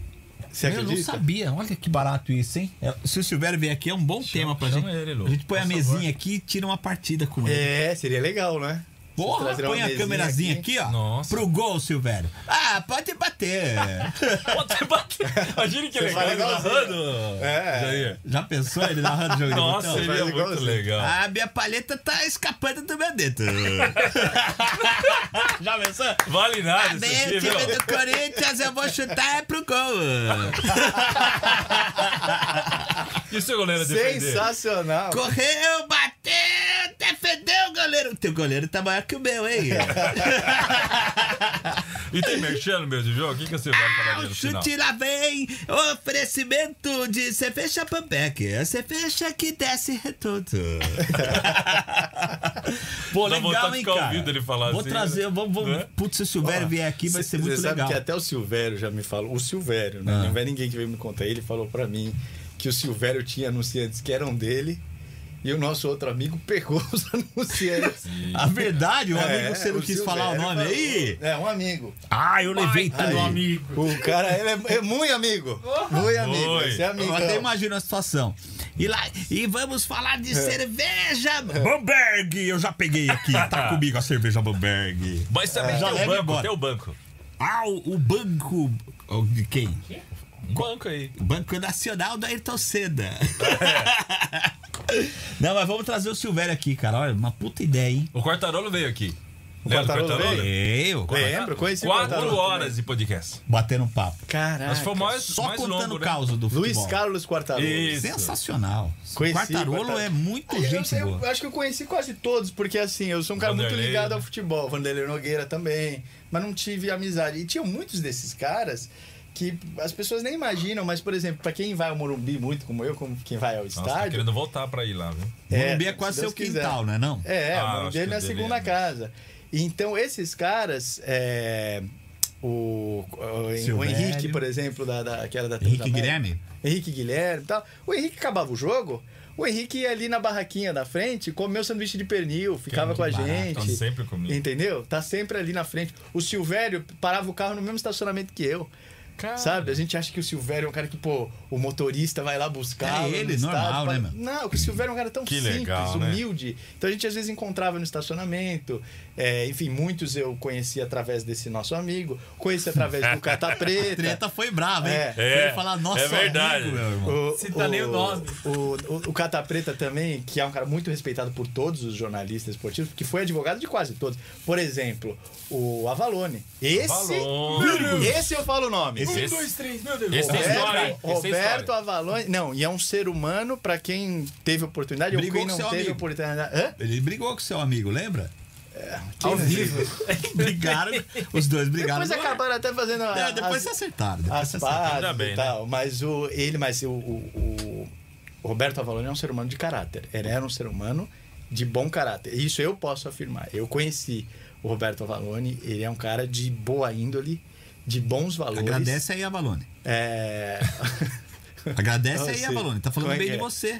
O Roberto Vai, Avalone. Avalone. Não, Você não me não. botou na fria aqui, Vai, Avalone. Valone. Fala aí. Avalone, Avalone, o que, você acha? O que, você achou da declaração É, do Jair Bloch manda a você, imagem pra Avalone? você, pra gente aí, ver se. Avalone, ó, eu vou, eu vou Pera falar aí. uma- algumas verdades aqui no ar.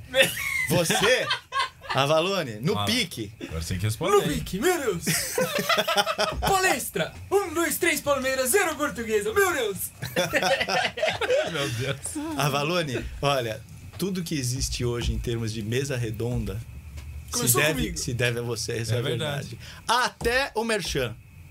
Inclusive o merchandising. Quem foi o primeiro a falar da Lelis Tratoria, Lelis, a consagrar Lelis. isso Era tudo, isso mesmo. foi ele, o, o, É Roberto verdade, hein, Avalone. cara? Ele consagrou Acabava este... a mesa redonda, eles iam pra lá. Eles iam pra lá, né? ele consagrou o, esse formato É, né, de merchan. De, de merchan e de mesa redonda, de, de, de- de, é, comentaristas, E a- jogadores. E Né? até hoje tá aí a mesa redonda A mesa- da Gazeta. A mesa Bom redonda tá mesmo, até né? hoje com o Flávio, né?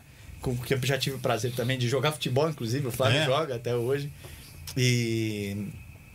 É. Que eu tava falando. E as que vieram Não, depois, e as que né? vieram gigantes, tipo, Ben Hoje, Amigos, Galvão é, Bueno. Agora tem no SBT, né? Você põe Tem- na ESPN Legal, o dia né? inteiro uma mesa redonda. É mesa redonda Sport TV. o tempo todo. Na verdade, todos os. Você lembra? Teve o Arena, Sport TV, aí tem o Seleção, agora Todo mundo puxou o, aquilo, cara. tem o- No SBT tem, né? O Beija levou Tem. pra lá também. Arena. Cara, quem consagrou o Arena SBT, quem consagrou esse formato é o Avalone. O Avalone é um monstro É do, do- do jornalismo, da crônica esportiva.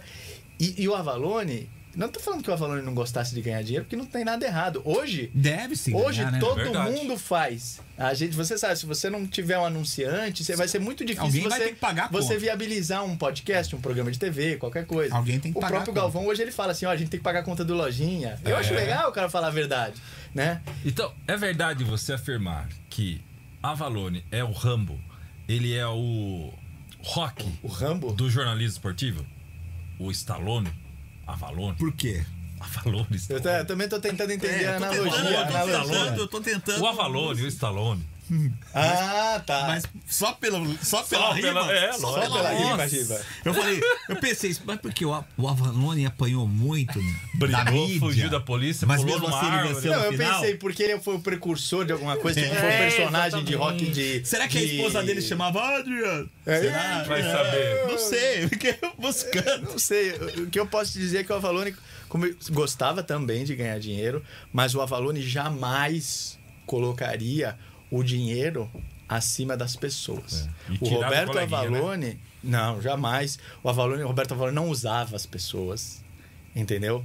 O Roberto Avalone era um ser íntegro, era um cara ser íntegro mesmo, sabe? Humilde, ele te via, ele Como não você enxergava. é. É, como você, como você é. é. E não enxergava em você algo. Onde é, você ele podia achar levar. você interessante, mas não como um interesseiro, entendeu? Sim, sim. Porque a vida a gente aqui é uma. A gente tá Esse menino compartilhando. é bom pra trabalhar comigo, por exemplo. Isso. Não, não não pra é bom explorar. pra eu chegar em. Não pra eu chegar ou pisar, sabe? Esse tipo de coisa. Enfim, o Avalone é uma pena realmente que ele tenha ido. E ele era muito amigo do Cata Preta, então a gente tinha muitos jantares na casa do Cata Preta, da qual a gente tinha oportunidade Que de massa, conversar A ideia- papo, hein? horas e Nossa. horas. O Avalone é um cara que. E muito inteligente, viu? Muito Pô, culto.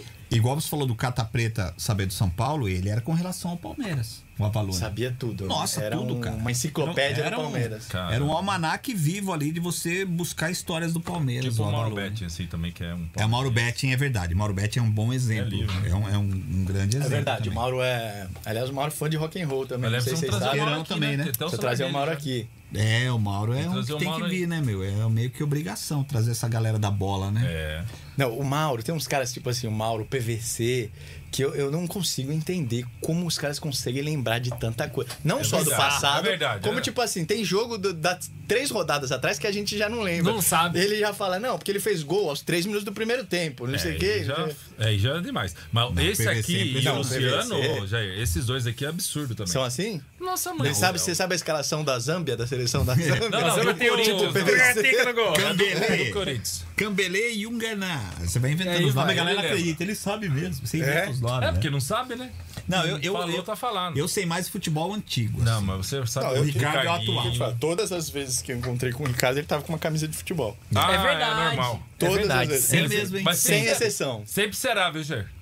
Sempre será? Menos Sempre. o casamento dele se acontecer um dia. Não, saber. não, sabe o que eu vou fazer? Uma A próxima, eu vou dar uma camiseta Jair Block pra ele. Nossa, Jair Isso, Block, pra ver se ele usa Vou um usar pouco. também. Aí sim. Manda Jair pra Block mim. FC. Com certeza.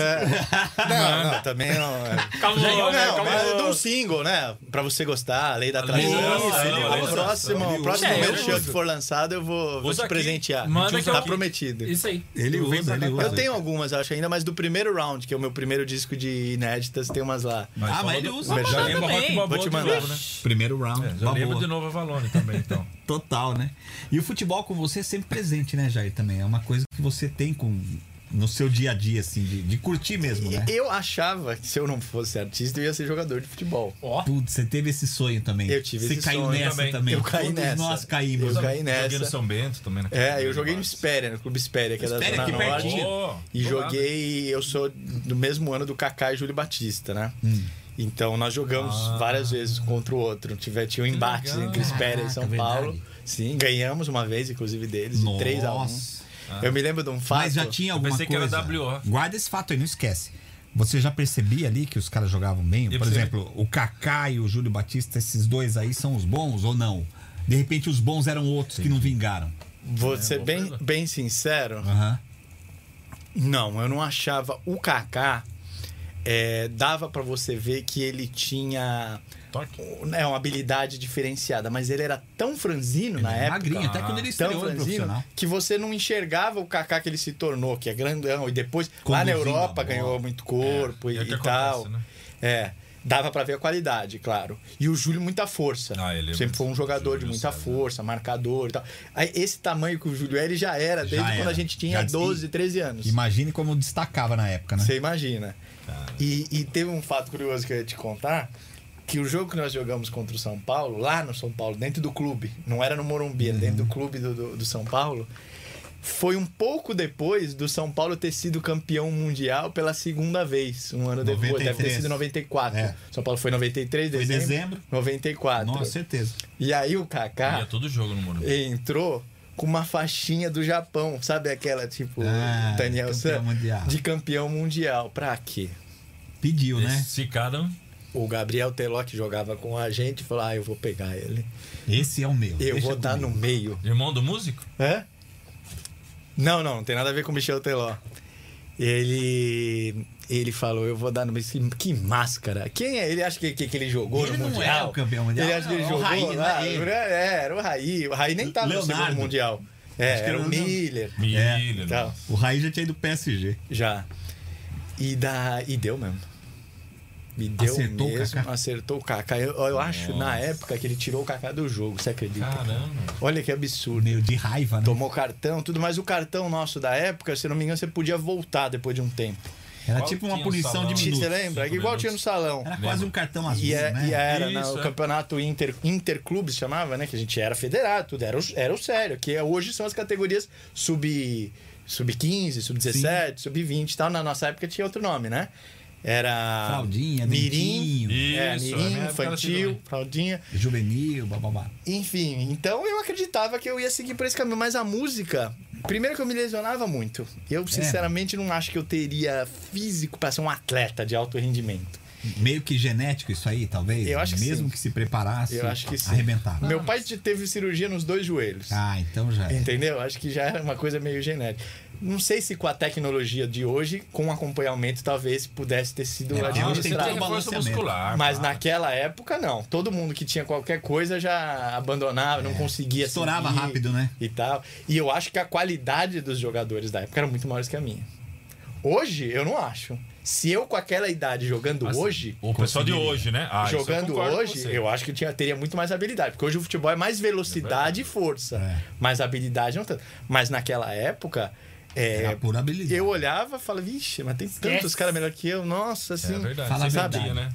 Essa época aí, quantos Neymarzinho a gente não viu? Nossa senhora. Não é verdade isso? Meu Deus. No E- bairro. No onde você bairro, jogando morava. futsal, É isso, no, tinha. coisa. É o verdade. Paulista lá, o a gente chamava ele de Paulista, se não me engano.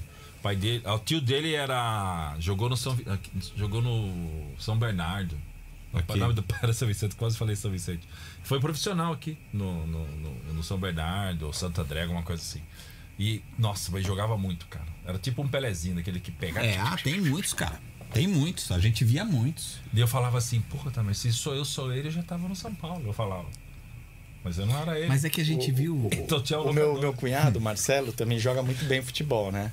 E ag- agora ele já tá com 50 anos, acho, talvez. 50, Novo então. idade. É novo, mas ele não, não tá mais. é, Não, realmente é um cara novo pra hoje, mas ele não, não, não quer mais jogar. Até porque a última vez que nós fomos jogar, ele sofreu uma lesão. E é uma, é uma pena, porque ele jogava muito bem mesmo, era muito habilidoso. E ele falava assim pra mim: Jair, você sabe quando que eu desisti de ser jogador de futebol? O dia que eu joguei contra o Denner. Nossa, aí- Ele aí- falou aí um dia, eu não sei se foi pelo colégio ou se foi por um. Acho que ele jogava pelo colégio dele. E aí eles foram jogar um jogo de futsal. Nossa. E o Denner jogou pelo outro time. Muita gente nova nem sabe. Ele né? falou, cara, muita gente nem sabe, que infelizmente Denner, pra quem não sabe, é um jogador da portuguesa, que revelado pela portuguesa, que faleceu, Nossa, né, num acidente de carro 94. trágico. Craque, Era um, craque. poderia ter chegado talvez a ser um Neymar, Ah, era um, era um sim, talento com assim, né, fenomenal. E ele falou, quando eu vi o Denner jogando, né? eu, eu desisti. Eu falei, mas, mas eu tô muito abaixo disso. Esquece. Não, Nossa, o Denner Não era vai dar. terrível. era É, pura era habilidade. Era, era natural. Ele chegou a jogar no Vasco? Vasco e Grêmio. Vasco e Grêmio, né? Aí, tá vendo como. Aí, Acho que ele foi primeiro pro É. Grêmio, emprestado. Porque era assim, na época o Corinthians queria o Denner. A portuguesa falou: "Não- eu não vou passar pra alguém de São Paulo. Só que a proposta que vinha de, de outros estados era menor. Ele falou: não, tudo bem. O Denner não queria ficar na portuguesa. Queria a visibilidade, porque Crescer, tinha a é. Copa de 94, né? Ele queria ir pra Copa. Ah, é verdade. Aí ele foi pro Grêmio, ficou alguns meses, jogou muito. Aí voltou pra Portuguesa. E o Corinthians, não, mas eu quero. Não, não, não. Então vamos emprestar de novo. Ó. Empresta pro Vasco. O Vasco quis. E pagou mais que o Grêmio. Tá. E ele foi pro Vasco. E aí que aconteceu a fatalidade dele bater o carro e morrer. Ele morreu em abril, cara. Eu lembro que foi na. Eu faço aniversário dia 19. Eu acho que ele morreu dia, ou dia 18 ou dia 19 de abril, em 94. Foi perto do meu aniversário, assim. Caramba. E, meu, e tava todo mundo, pô, o Parreira tem que levar o Denner. É, o Parreira tem que disso. levar o Denner. que a- o Denner. A Copa era em junho. E ele morreu em abril, cara. Você já pensou o Denner na seleção de 94? Meu Deus. E não tinha, né? Um jogador com tinha aquela característica habilidoso de assim, velocidade, de- de a bola, habilidade. não. tinha. Tinha o Romário mais à frente. Mas agora alguém que viesse ali do meio conduzindo, não tinha. Não tinha. Não Pensou tinha. um Denner entrando no Tanto é segundo que até tempo? o Viola foi pra aquela seleção, que é um bom jogador, né? Mas não era não um- era no Ah, nível de comparar com o habilidade Era- do Denner. Era tipo matador mais, né? É, era um Pra ficar definidor. dentro da área ali era e joga pra dentro. Já pensou o Denner vindo, conduzindo a bola com aquele time ali? Meu Deus. Tendo Dung e Mauro Silva pra segurar, deixa o menino livre. Deixa o pô. menino livre, né? E quantos Denner a gente não viu? Na época a gente Nossa, não, na rua a gente jogava. Você não chegou a jogar bola na rua, né, Ricardo? Muito pouco. Na rua mesmo, E muito eu pouco. joguei muito. Nossa, joguei cara, a gente não. jogava bola na rua. Era dia na inteiro, rua. né? Primeiro porque também, o- naquela época, o esporte mais praticado do Brasil era futsal. Esporte Verdade. mais praticado do Brasil, sabia? Tinha quadra em todo canto. É. né? É verdade. Porque ou a gente jogava futsal ou a gente jogava na, na rua. Na rua. Você ter um campo já era raro e quando tinha era verdade. terrão, a É maioria. verdade. Terrão, Ter um total. campo gramado pra jogar, nossa, era um, Luxo. um luxo. A primeira grama sintética que eu vi na vida foi no Espéria. Eu cheguei a pegar ainda na minha época, é legal, dos anos né? 90. Mas não era esse sintético de hoje, era um sintético aquele com areia. Lembra? Que Que, era queima, metade. né? Nossa, Sim. Você era impossível um carrinho, carrinho. Não, você não, Não, não tinha caía como. mesmo. Porque era. Você caía, você se ralava de tirar sangue, queimava. Eu lembro disso. Era, era outra época, né? A bola pingava muito, né? É. Eu, pô, eu ia falar um negócio agora, esqueci. Ah, você. Você faz aniversário 19 de abril? 19 de abril, dia do índio. O dia do. O meu afilhado Nicolas também é de 19 de abril. Aê, Nicolas, é nóis, hein? Nick, 19 Aê. E sabe de quem é 19 de abril também? O maior cantor do Brasil. Ah, bicho, tantas emoções. Roberto Carlos. Ah, Nicolas. Nascido em 19 de Estou abril. aqui. Eu e Nicolas, ó, tamo podendo, hein, Nick? Vocês estão chiques. Porque eu nunca associei isso, eu nunca esqueceria o seu aniversário. Roberto Carlos, bicho. Deixa eu aproveitar. O cara tem 50 anos de amizade e fala, pô, Sério? É sempre ele, Eu nunca esqueço, lembra. né? É Aí passa uma semana ele, ô, você fez aniversário, né? Eu Ó. falo, ah, vai, se o problema é se ele não lembrar do aniversário do Roberto. Né? É que ele vai ficar na mídia vendo se aparece É alguma verdade. coisa. né? Aí ele associa com Erasmo. Ô, não é o do Erasmo? Ah, errei a data. Mas ele não lembra o meu, mas o filho dele nasceu no mesmo dia que eu nasci. É verdade, os dois Ele são não lembra. acredita. Sim, Sério? nós somos de 4 de março. 4 de março? Pouca Viu? Eu sou pisciano também. Você também? Ó, a Jailda e o José Wilson estão perguntando. O Zé Wilson do, É? do- de, de Banzaê? José Wilson, tá É o só Zé aqui. Wilson, É o Zé de Wilson. Banzaí, na Bahia? Banzaê, Bahia! Ah, ele quer saber que posição você jogava. A Jailda também. Eu era meia esquerda, camisa 10 do time, capitão do time. Do- hein, bicho? É. Temos aqui o Edson Arantes, camisa 10. Camisa Desce faixa, eu era- literalmente. A 10 é meia- responsa, hein, meia bicho? esquerda, eu sempre gostei de jogar no meio e ser Camisa articulador. 10 é... Tem um São Paulino também, Lucas Ferres aqui, mandou boa noite e mandou um abraço pra você. Aí, Luquito, Abraço, Lucas. grande Lucas São Paulino. Tá com a gente. Pô, a 10 é responsa, né, cara? e verdade. saber que a camisa 10 virou essa coisa por causa do Pelé, né, meu? Ah, Não existia verdade. isso. Da, da 10 ser a... número, né? Foi a que caiu pro Pelé na Copa de 58 É, exatamente. e a né? coisa andou. E andou. E virou a lenda, né, cara? Consagrou, né? Obrigado. 10. Não existia essa, da, a 10 é do craque. Já É. pensou, cara? A- a- às vezes a galera não tem a noção do que foi o Pelé, né, meu? É verdade. Não tem.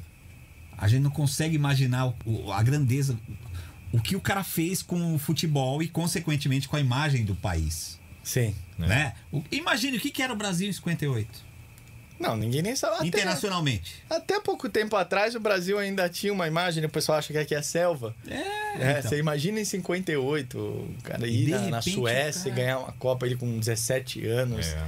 O Pelé é absurdo, Ali né? começou, né? Você fala, Pelé é caramba, né? absurdo. O cara, cara é realmente. É lenda, isso é uma lenda. Não, e realmente. depois ficou uma coisa assim, de você medir o, o- a qualidade do time por quem era o camisa 10, lembra? É. Então, assim, ah, mas quem é o 10 Porque daquele time? Ah, O então, craque era o referência, 10. É referência. verdade. quem é o 10? Ah, o 10 é o. Os caras têm o Zenon. Até hoje, né? Quem Até é 10? hoje. O, o Zico. Ô, mas era bom. Zico. Não, então. Tô falando, era a referência Isso, mesmo. é cara. referência. Era o cara que conduzia o time, né?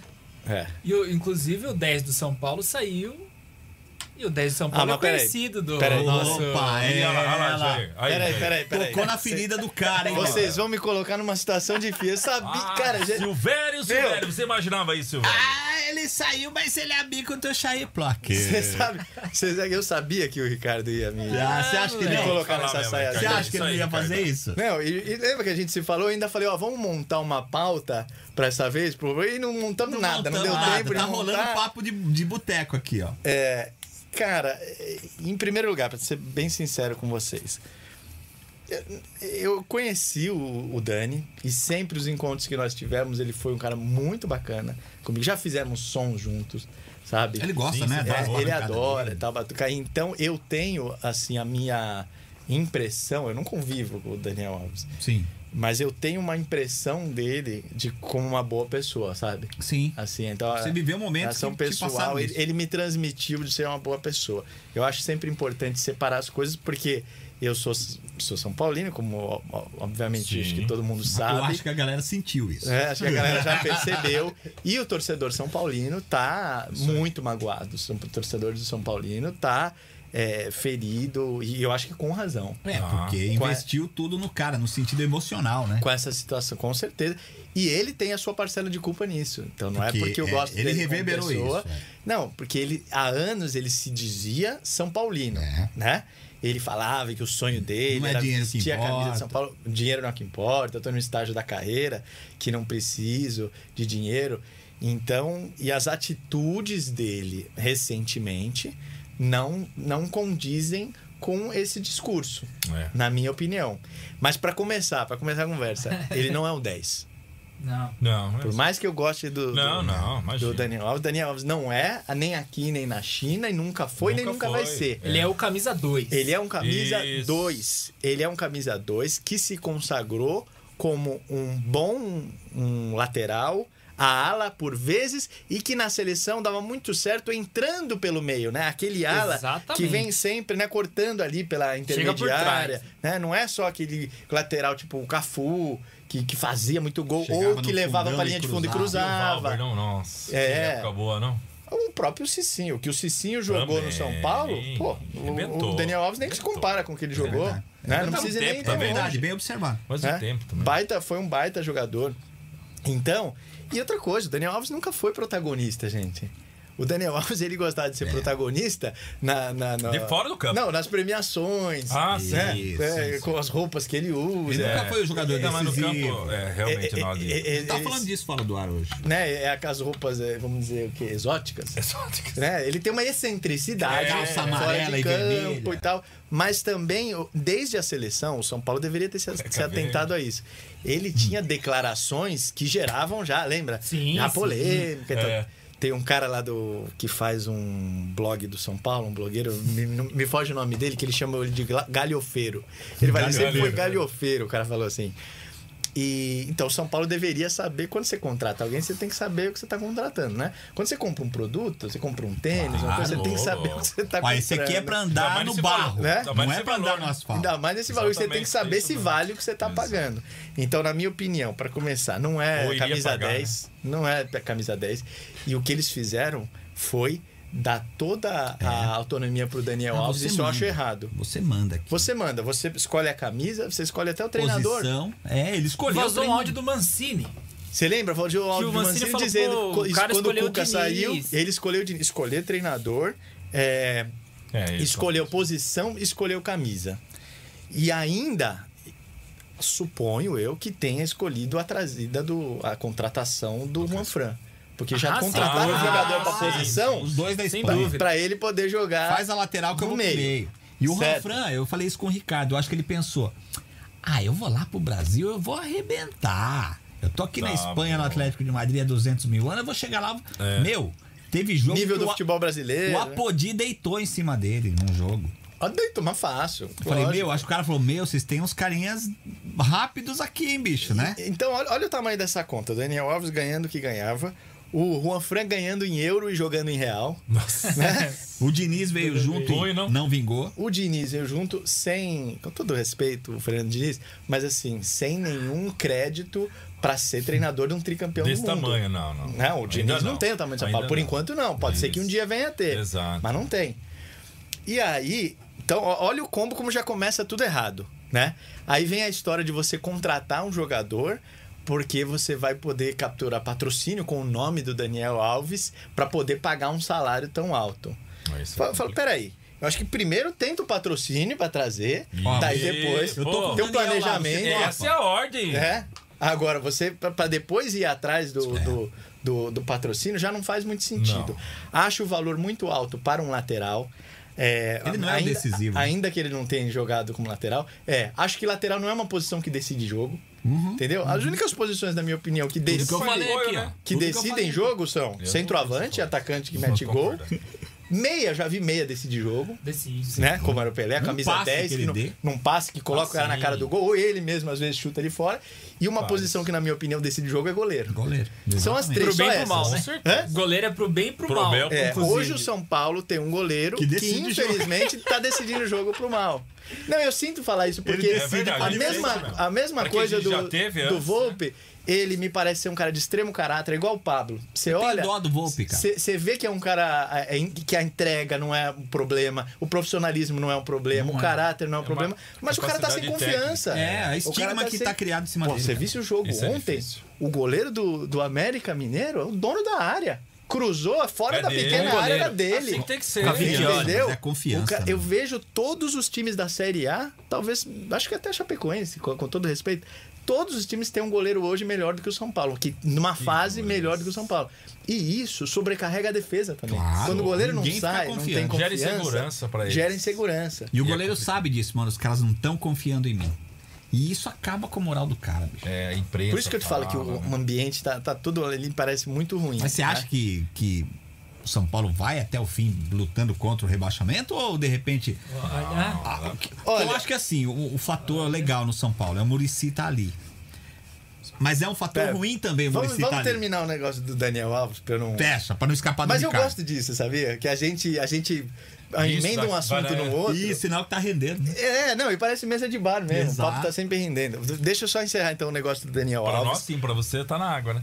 É, pois é. Falar nisso, se puder, daqui a pouco eu Opa, mais tem uma. mais uma aí, Ricardo. Se tiver mais uma água aí, eu aceito. É, pra cantor você, precisa muito, né? o tempo Muito todo. obrigado. Vê se essa tá sem gelo. Você Essa- quer geladinha? Não, não, sem gelo melhor ainda. Melhor ainda. É, essa tá bom pra fazer arroz. É, tá quente, né? E aí, vo- voltando à questão do Daniel Alves, o que, que me chateou como São Paulino, não tô falando como é, amigo, Colega, como pessoa próxima, como colega, sei lá o que. É, a declaração que ele deu no momento de receber uma medalha olímpica, falando do É, clube, foi, mas ali que foi mesmo. Né? isso é de uma infelicidade. É, Olha, E é o que ele queria, né? que eu acho que ma- Mas- mas eu acho que marcou assim negativamente É, a carreira Faltou- dele faltou. e vai marcar ca- a relação dele com outros jogadores de qualquer clube para onde ele for. Você viu a declaração que o Lua deu domingo? O, o Não, não Luan, cheguei a volante do São Paulo? Perguntaram, ó, Lua, como é que você viu a chegada do Gabriel Neves, que vai disputar a posição com você? Ele falou, ah, acho que achei ótimo, ele veio agregar, porque nenhum jogador é maior do que o clube. Lógico que ele não tá falando do Gabriel, no, do Gabriel Neves. Tá dando uma- um recadinho Ele falou: lá, né? nenhum jogador é maior que o clube. Todo mundo que vem aqui vem pra somar, né? Então, e às vezes o Daniel passa uma sensação de que ele, na cabecinha dele, entende que ele é maior Que ele é- ah, mas- que o clube. Às vezes até que a seleção. Essa história, eu sou o cara pior maior campeão do futebol, Mas sabe? esse é o essa problema é coisa? o ego, né, Lu? Não é, não é só isso. Sabe onde que as pessoas viajam hoje em dia? O... Se Conta você pegar bancária. no Instagram, não, não é só conta bancária. Ele tem mais seguidores do que o São Paulo. Na, na cabeça dele. Então, na- as pessoas estão medindo hoje o sucesso, a, a Pelo número de importância views. pelo Ah, número de views, não é. pelo número de seguidores. Se você é, pegar, por exemplo, a Marina Rui Barbosa, tá? Que é uma atriz talentosíssima. Uhum. Se você pegar no Instagram, ela tem mais seguidores no Instagram do que o Metallica. O, que, que, isso, é, o que, que isso significa? Nada. Mais uma vez, com todo respeito a ela. Ela é Exatamente. muito famosa Sim, no Brasil, consagrada, acho que pelos seus méritos, né? Pelo trabalho que faz. Agora, mundialmente, quem é mais famosa? Nossa. O mesmo Metallica Claro. ou a Marina Rui Barbosa? Lógico. Claro que é o Metallica, obviamente. Só que o público do Metallica é um público mais velho, que não tá, Não tá ali. no Instagram, não tá nem lembra de que a E banda outra? tem um perfil, tem Nós temos né? aqui dois corintianos e dois são paulinos. Sim. É muito mais fácil a gente ter aqui quatro seguidores do Daniel Alves do que quatro do São Paulo. Porque eu provavelmente não vou seguir o São Paulo. O Ricardo também não. Não, não vai. e Mas vocês joga- dois vão. Só Sim. que o jogador Daniel Alves, os quatro que podem seguir. Pode ser. Sim, É porque muito é o mais Daniel fácil. Alves É do verdade. Barcelona, da seleção, do É. PSG, do... É, É exatamente muito mais fácil. isso. O cara não pensa nisso também. Sim, Não é- pensa. Ele tem a torcida toda do Barcelona com ele, né? Tem fãs do futebol brasileiro no exterior com ele, né? Então, dimensionar por isso é ridículo, né, cara? Mas Exatamente. as pessoas estão assim mesmo. Agora, o que ele falou ali, que ele pôs o São Paulo de volta no mundo, eu tive até que ele. Meu. Foda, não. Que ele pôs o São Paulo de volta no Mas- mundo, porque o mundo o tem e o São Paulo, não sei o que. Mas você vê como isso prova exatamente essa tese sua. Eu- de falar. A minha de tese. o cara se achar ou que ele é fala, porque eu, eu não acho que é maldade, de verdade, porque eu acho que ele pensa é isso. verdade. O cara chega num determinado patamar, Ricardo, de, de fama, sabe, de consagração, que dá uma dá uma pirada, meio- sabe? E a volta dele é essa mesmo, porque todo mundo bajula, ele é o cara. É. Tá normal. E- Eu acho que a gente se deu bem, eu, eu, eu- e o Daniel, justamente por eu não ser assim, sabe? Eu, eu sou, pô, o cara que vocês me conhecem já, né? Sim, e a gente foi, tocou, legal, fez um som legal. junto, aí o Dani, Espontâneo tomamos ali. vinho, ô, beleza, final, dá um abraço, acabou. E, eh, sabe? Não tem essa coisa de, ah, é o Daniel Vislumbre, Alves. né? E eu nunca jamais quero que ninguém tenha isso comigo também, sabe? Que seja uma coisa Ah, é natural. o Jair né? Bloch que chegou, que vai, não sei o que. Tem que ser uma seja coisa uma coisa, natural, né, meu? né, espontânea, natural, tal, e a gente é Porque é verdadeiro, né? nós somos iguais, sabe? Em falar nisso, desculpa, eu não- nunca quero mudar de assunto. O, Luciano, o Ricardinho já sabe o que eu vou falar.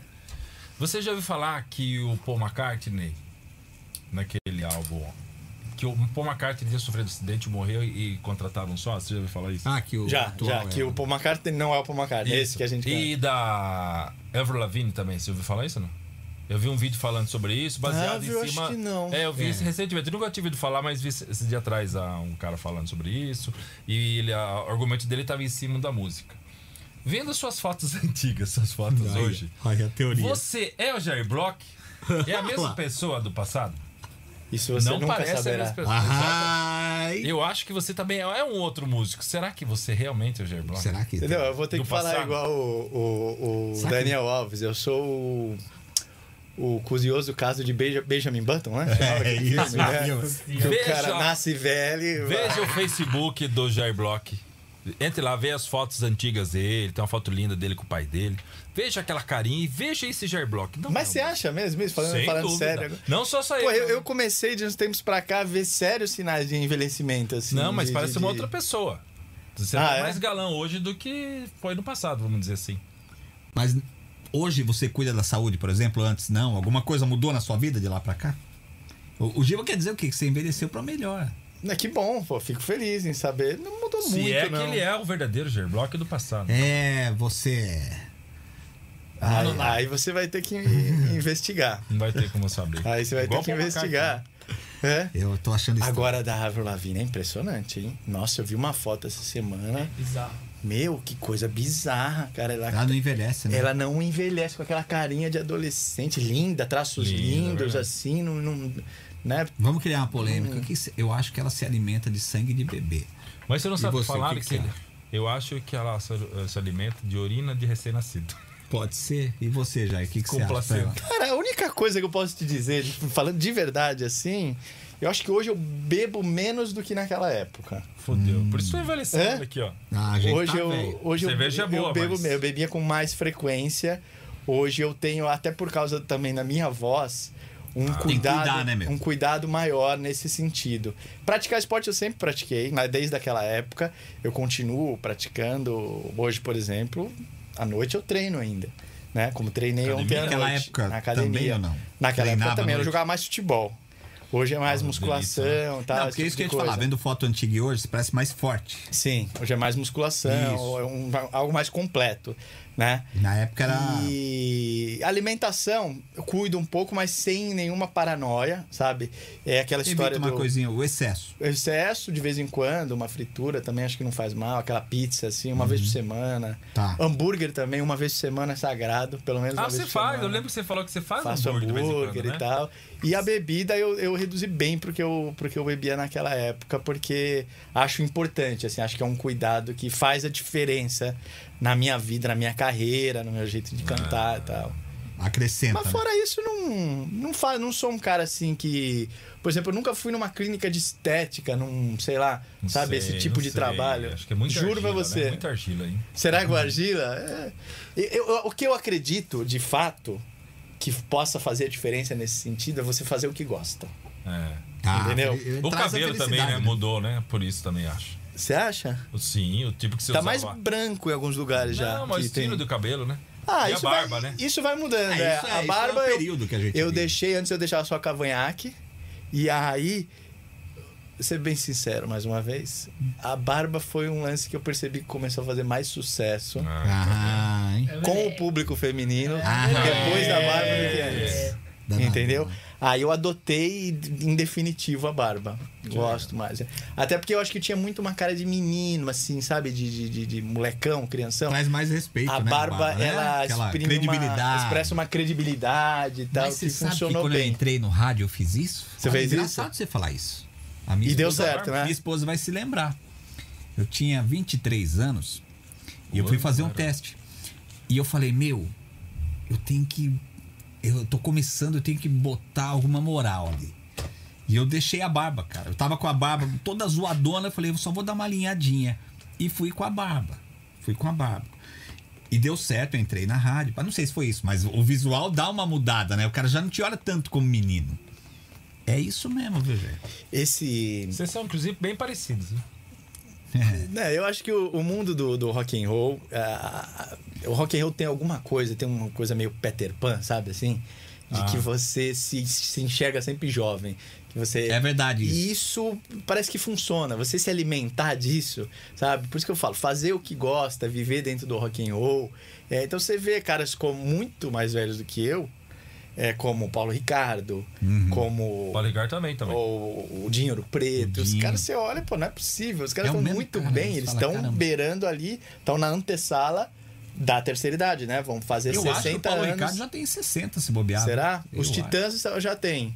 Acima Sim. até de 60, o Sérgio Brito tá super bem.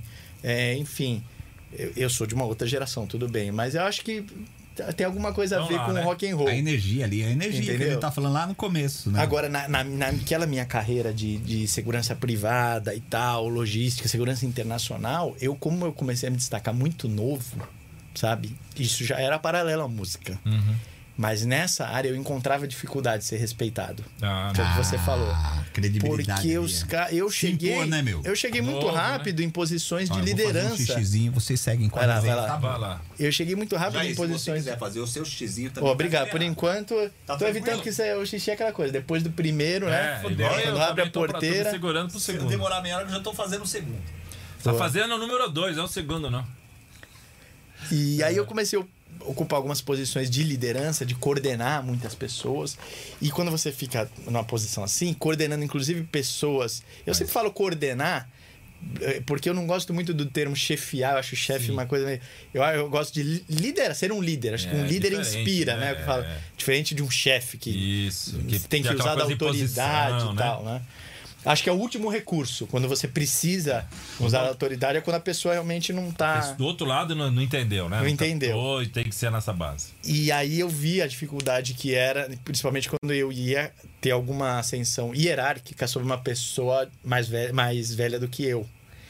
E então né, a barba veio nesse momento da minha vida. É. Veio que começou a falar, pô, aí já, já me olhavam de uma maneira diferente, respeitavam mais. Eu percebi que aquilo foi um artifício que funcionou E deu certo. e funcionou do outro lado Melhor também. ainda, né? É, melhor ainda. Baseado nisso que Com você certeza. falou aí, que você, do- desse trabalho que você fez e faz, inclusive, a gente tava lembrando aí aquela história do, do Fórmula 1, É. que você acompanhou muito, muitos, né?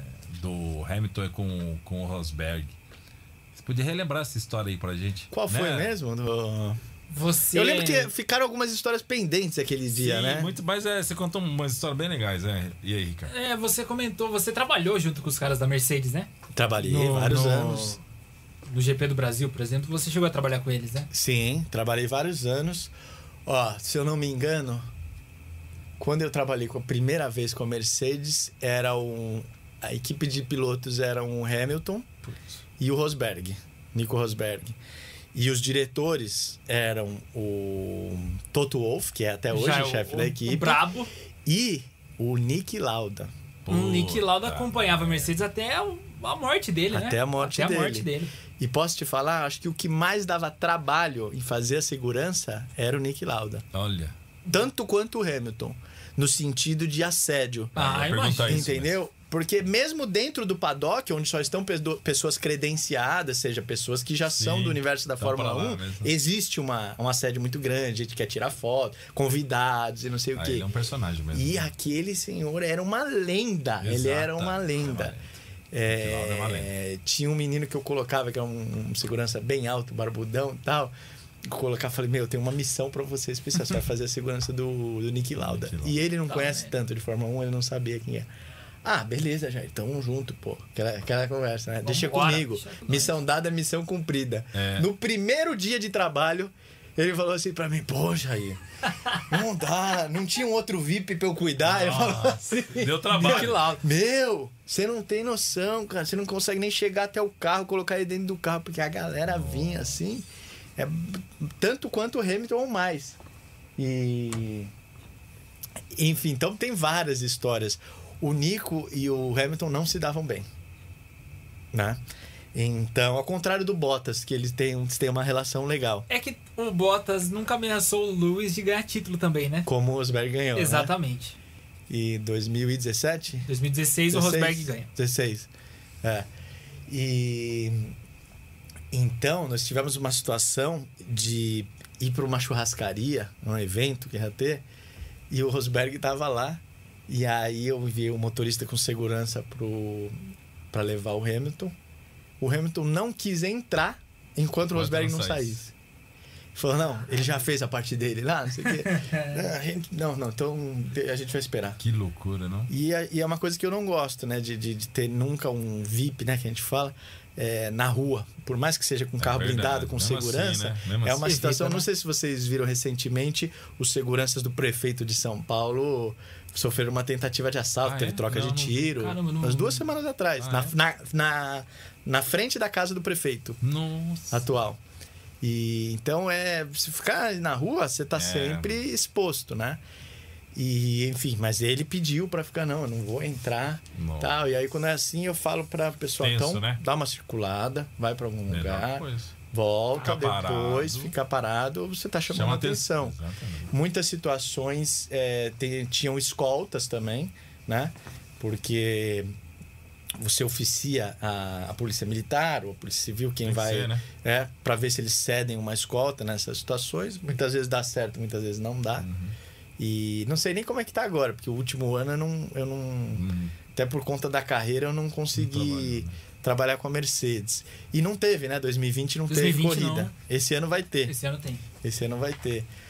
Ah, mas são tantas histórias. que Eu não sei se eu contei pra vocês a história do dia que o Rosberg ganhou o Grande Prêmio aqui do Brasil e ele tinha que ir pro, ele tinha que pegar um voo. contou, Contei essa história? contou, Contou? muito boas, contaram. Sim. Lembra que chegou em Que cima ele da hora, ele se pa- teve que passar. Eu lá, tive que passar. fazer o check-in dele. É puta história. Porque ele ia de helicóptero no final, no, no- ele demorou tanto lá no autódromo, Festejando. festejando, que escureceu.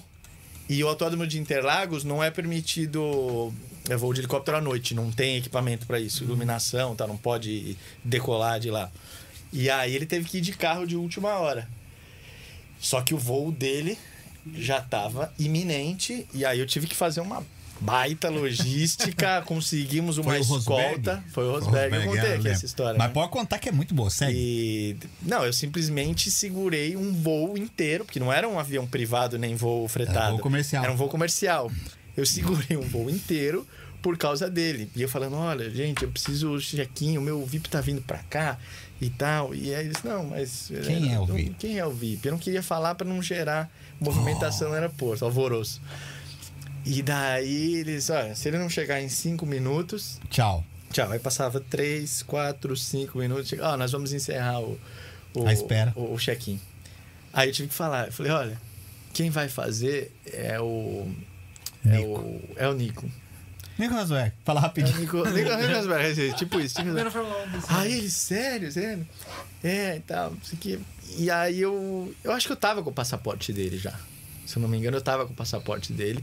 Aí, lógico, já peguei, já, Já mostrei e falei, ó, você não pode fazer o passaporte dele, tá aqui. Aí eles falaram, não, mas a gente tem que vê-lo. Não adianta você só fazer. A gente quer vê-lo. Por mais que eu acredite Questão em você e tal. até. Falei, tá bom, ele tá chegando, tá? E eu já tava com as malas dele, tudo, pra fazer o check-in. Já despacha e já ali, tchau. despachar e tal. E aí, nisso, ele de fato chegou rapidamente, já né, levei ali aí pro check-in, eles viram, ficaram todos felizes e tal. E levei ele até o embarque, correndo. Porque ele, tipo, né, era o tempo dele passar pelo embarque, segu- é, é, raio-x e já ir direto entrar na aeronave, porque só faltava ele. Certamente, é, tudo bem, a primeira classe, mas certamente já tá todo mundo acomodado Ah, esperando pra decolar. Quem que é o belezão que tá vindo Quem que é aí, o né? bonitão? A é, turma Quem é o pistola da bonito vida, né? Tá, a turma pistola. E eu lembro de ter falado pra ele: você vai ser campeão. Na próxima corrida, eu tô sentindo. Aí deu aquele sorriso assim. Alegraça. E foi uma treta e ele e o. Hamilton aquele ano. E foi. O Ricardo que lembra a última corrida foi Dubai? Foi. Abu Dhabi, né? A Abu última Dhabi. corrida Foi Abu temporada Dhabi. se encerra em Abu Dhabi. É. É, ele foi. Emirados Árabes. Eu acho que ele foi o único cara, parceiro do Hamilton, que bateu o Hamilton. É, foi o que a gente falou. Né? E que eu cheguei agora foi ele, né? Foi é, o único. Bottas. O, o- o Alonso não promissor. conseguiu. Alô, sim. O Alonso, bicampeão do mundo, foi pra McLaren e o Hamilton estreou na McLaren sendo superior a Tampou. ele, né? Então, E esse ano, hein. Ricardo? Vai dar Verstappen? Eu acho que esse ano da Verstappen. Eu também acho. Eu acho que da Verstappen tá muito. Sei lá, não vejo. Eu, o Lewis nunca foi um piloto de errar. Mas esse ano eu já vi ele errando umas coisas bobas em classificação. E eu acho que a Red Bull tem mais carro. Não tem mais motor, mas tem mais carro. Eu acho que esse ano é difícil tirar do Verstappen esse título. Acho que é iminente. É só o Verstappen ter cabeça. Tem um pouquinho mais de calma, talvez. É, acho que esse ainda é o problema dele, amadurecer um pouco mais, né? Exatamente. Ele tá fazendo umas presepadas assim, tipo aquelas que o Senna fazia no começo da carreira? Que ele era tão rápido, tão Eu falo isso rápido que ele, Ricardo, eu que falo ele se atropelava, né? Eu falo isso pro Ricardo. Eu vejo muito do Verstappen o que o Senna fazia mesmo. De falar, meu, não era hora disso. Não era hora dele embicar ali o carro dele. Ele dava pra segurar. Segura, mas porque faz o momento certo. Aliás, né? eu tô com uma camiseta aqui que é uma menção à Fórmula 1, né? Mostra aí pra gente, Totalmente, Luciano. totalmente, aí. totalmente. Essa camiseta aqui não é do Senna, Vamos um pouquinho pra mas, trás. mas é de um tricampeão de Fórmula Nelson Piquet, 1. Nelson Piquet, presente de meu filho Ricardo. 1981. Esse aqui é o primeiro título do Piquet, 81. Depois foi 83 Pô, que e legal 87. essa camiseta, hein? Legal, né? Assinatura do Piquet. Inclusive, o sogrão do Verstappen. Sogrão do Verstappen. Sogrão Ah, do é? Verstappen. Legal, né? Bacana. Eu gosto muito de Fórmula 1. Sempre gostei. Quem é o o Piquet? Piquet. O Verstappen namora A filha do Piquet? a filha do Piquet. Não sabia. É, rapaz.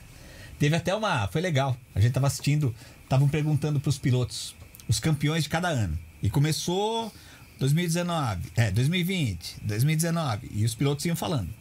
Aí quando ele errava, passava pro próximo, né? E chegou no Verstappen. Ele foi, foi, foi, foi falando. 2010, fulano. 2009, fulano. Aí chegou em 87. O Piquet foi campeão em 87. 87, ele. ah, Nelson? Daí os caras. "Aê!" Aí ele falou: Nossa, graças a Deus que eu não errei essa. Nem podia, né? Errar o mano do sogrão não pode. pô. Imagine, pode, né, cara? Imagina. Imagine, né? Pô, eu não sabia. É legal. É, assim. sogrão dele, bicho. Acho que por isso que ele tá meio briguentão.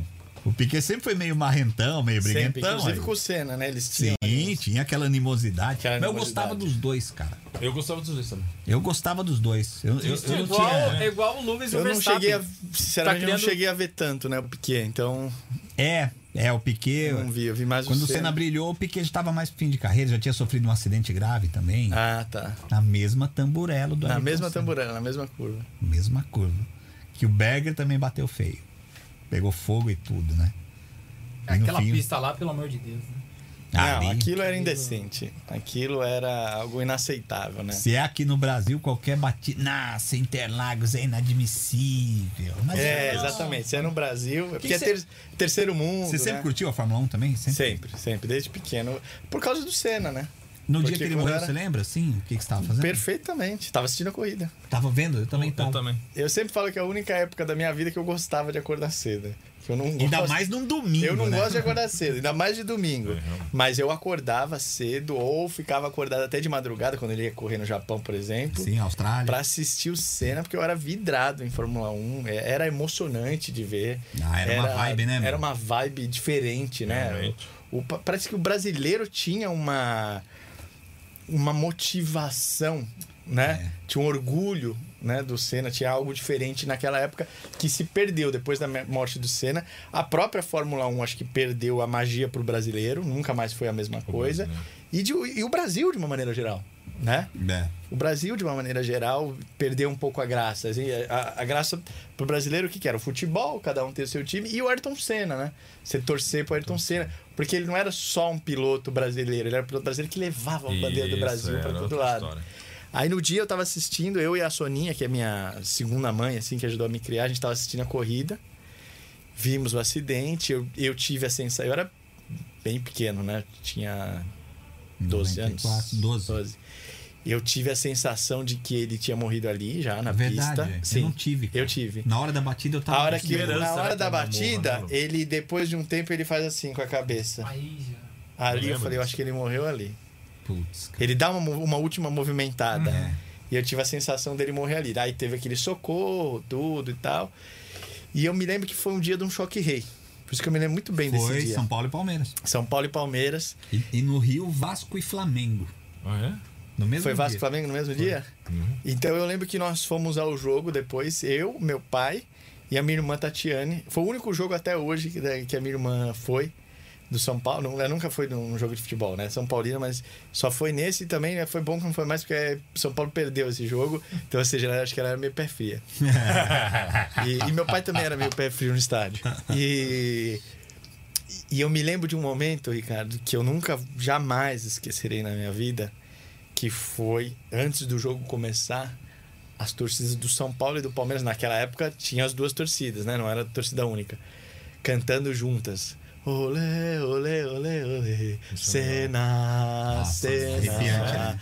Era um negócio de arrepiar. Jogador chorando, eu lembro do Gilmar, O Gilmar ajoelhado. ajoelhado, né? Eu lembro do Gilmar ajoelhado e tal, com as mãos pro céu, chorando. Então, é, foi um dia assim muito. Nossa, foi tenso, né? Muito tenso. Eu me lembro depois a gente voltou, fez um churrasco em casa e tava. Parece que morreu um parente, né? Não é, foi? e tava Não um clima isso? muito pesado, assim, muito. Tava um estranho. negócio de um olhar pro outro e saber o que o outro tá pensando, né? Você olhava e sabia que ele tava pensando no Lamentando cena. a morte, né? Foi um negócio tenso, cara. Foram dias S- tensos. São poucos os episódios assim que, que todo mundo lembra onde Coletivo, tava né? o que aconteceu, É, né? é. Então, por exemplo, morte do Mamonas, morte do Senna. Sim, foi os domingo de manhã, porque eu lembro meu pai me acordando. Foi domingo de falando. manhã também. Meu pai é. me falando. As Torres Gêmeas é uma que, se você falar, todo mundo lembra o que estava fazendo É verdade. E a maioria das pessoas nem sabia o que eram as Torres Gêmeas. É verdade. Mas, mas elas entenderam naquele momento. contexto né? ali O era grave, contexto né? Era grave. É verdade. Então são fatos, são marcos assim históricos, né? Infelizmente negativos, mas eu me negativo, lembro mas é. cada um deles onde é que tava. Pô, Mamonas foi um negócio também assim. Mamonas eu achei, olha que doido, hein? Mamonas era, os caras eram tão loucos que eu lembro de acordar, ver a notícia no domingo, aqueles plantões do domingo legal do Gugu. Já entrou Tô plantão. Legal. E daí eu, eu falei, meu, vocês acreditam com a Mamonas? Isso é zoeira dos caras. Pra mim era uma zoeira. Sério? Você Juro! Falei, mano, os caras estão zoando. Ah, morreu nada. Aí aparece os caras zoando, tirando sarro, é um trabalho novo que eles vão lançar. Juro que eu pensei isso. Caramba. Porque os caras eram tão Nega- loucos. Era negação sua. Não era, não. Eu não era Não, eu acho que num primeiro momento acho que até realmente pode Meu acontecer. pai me Daí eu vi acordou o pra falar segundo. da morte, eu não tinha nem como não pensar que não fosse Ah, eu, verdade. porque eu vi na TV assim, eu falei, ah lá, ó, daqui a pouco vai entrar a pegadinha, entendeu? Tipo, é uma pegadinha. Pô, mas é um negócio pesado, né? Seria uma É. brincadeira. Não, seria trouxa, né? Trash. Eu falei, meu. Igual teve, lembra do Gugu?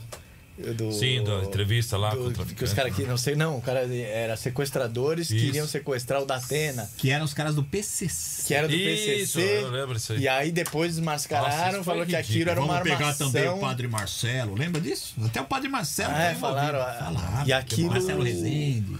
Eu achei que aquilo foi uma mácula na carreira do Gugu, que Foi. nunca Ah, mais com foi a mesma coisa certeza. depois daquilo, né? Lá. Nunca mais ele teve o mesmo número de audiência depois disso. A produção de TV também é lamentável. Chegar a esse ponto, Ah, né? chegar. Não dá, né? É, é um negócio muito pesado. Né?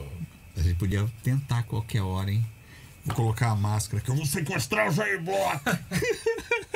Além É ridículo. É, ridículo, ridículo, né? Mas já voltando a falar lá do- dos seus primeiros trabalhos, é, você teve um.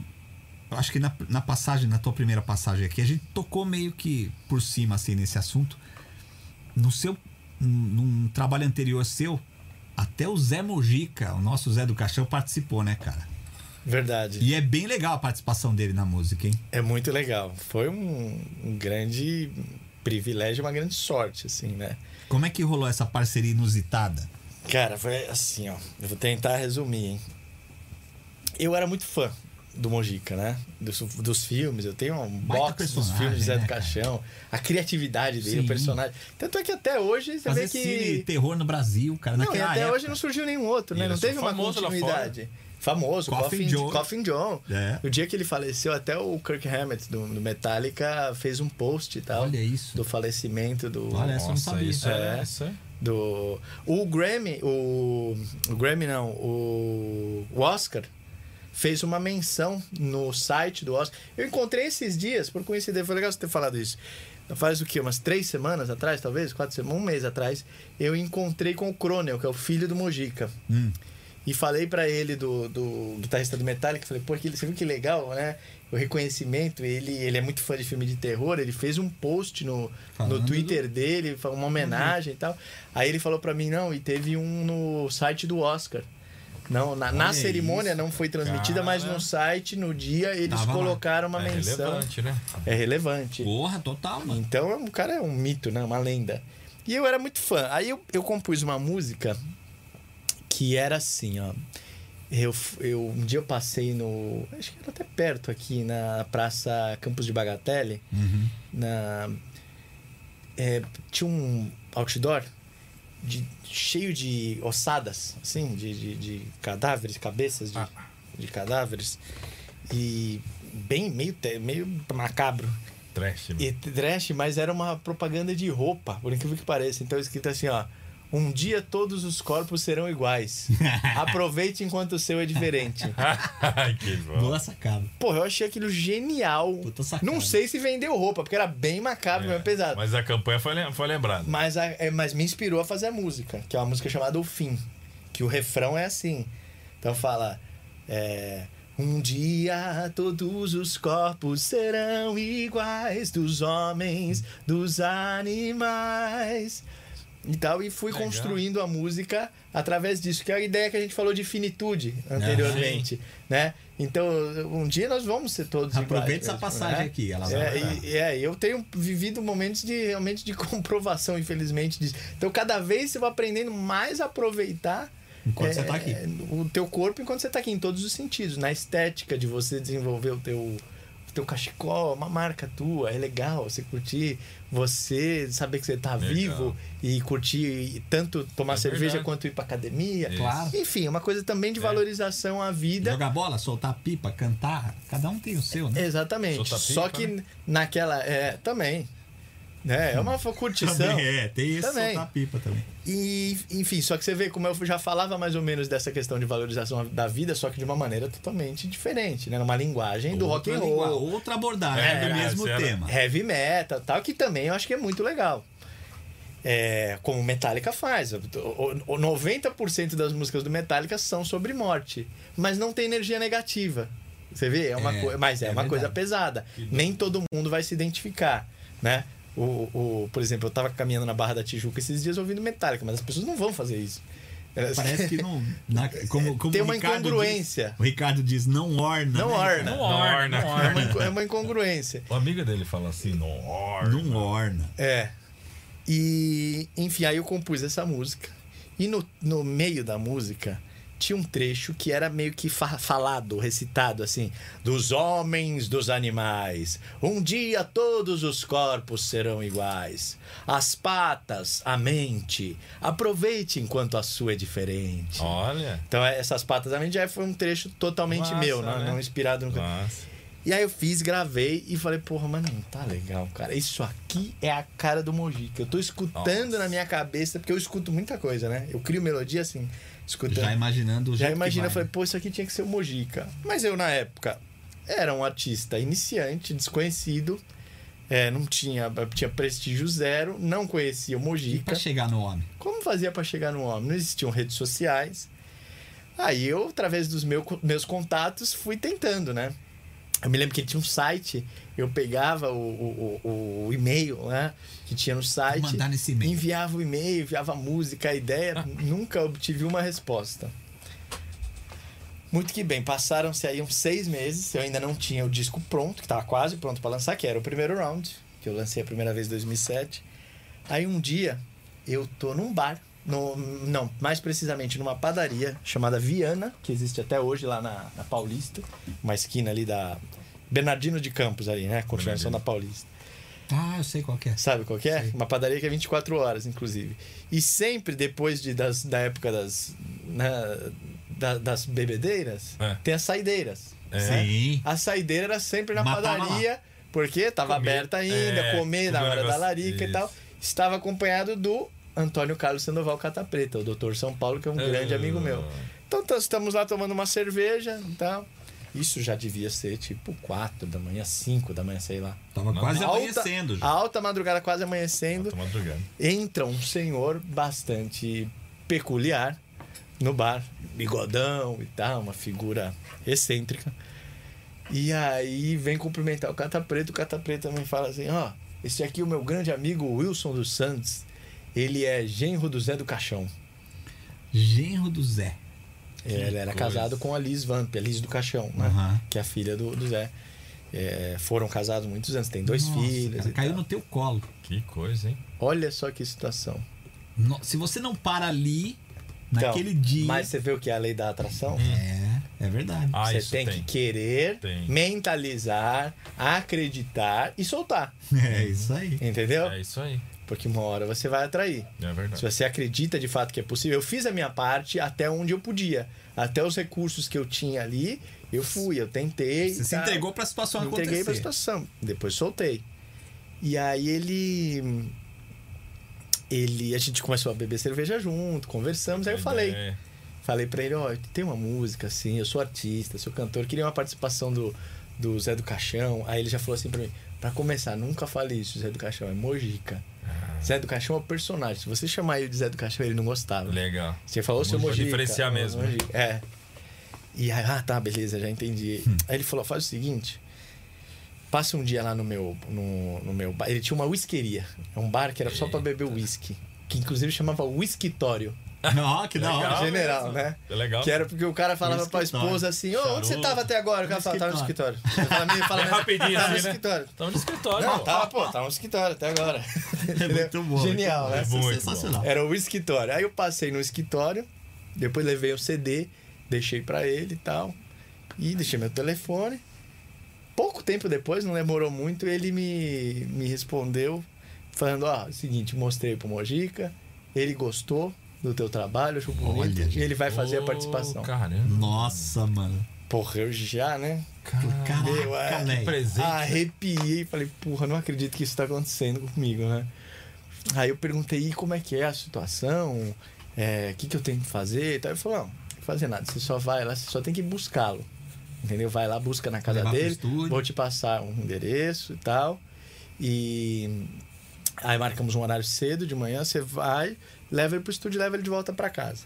Falei, poxa, mas eu não posso levar ele para almoçar, nada assim. Ele falou, você convida. E ver qual é a reação. Se ele gostar de você, ele vai Ele falar vai. assim. Se não, não fala mais nada, leva ele para casa, pronto, você conseguiu o que você queria. É. Gravou e tá, Tá. tudo certo. Aí eu perguntei, e, e cachê, eu tenho que pagar alguma coisa? Como é que é? Não, não se preocupa com isso. Eu falei que você é meu amigo e você, ele vai fazer por mim. Puxa. Falei, tá bom. E de fato, jamais ele cobrou um cachê. Caramba, fez assim. Por isso. Como dizem Isso é no muito Vasco. importante falar. Que legal, hein? ele que a gente vive na era em que todo mundo só, né, só vê o parte viu material, metal, né? parte É. material. E aí ele foi, no caminho, me lembro, fomos eu e um primo meu chamado Marco Mariano que filmou, tu tem isso registrado. Olha que legal um dia eu- isso. talvez eu faça um documentário, alguma Pô, coisa. isso é assim. massa, legal, hein? É, isso é bem legal.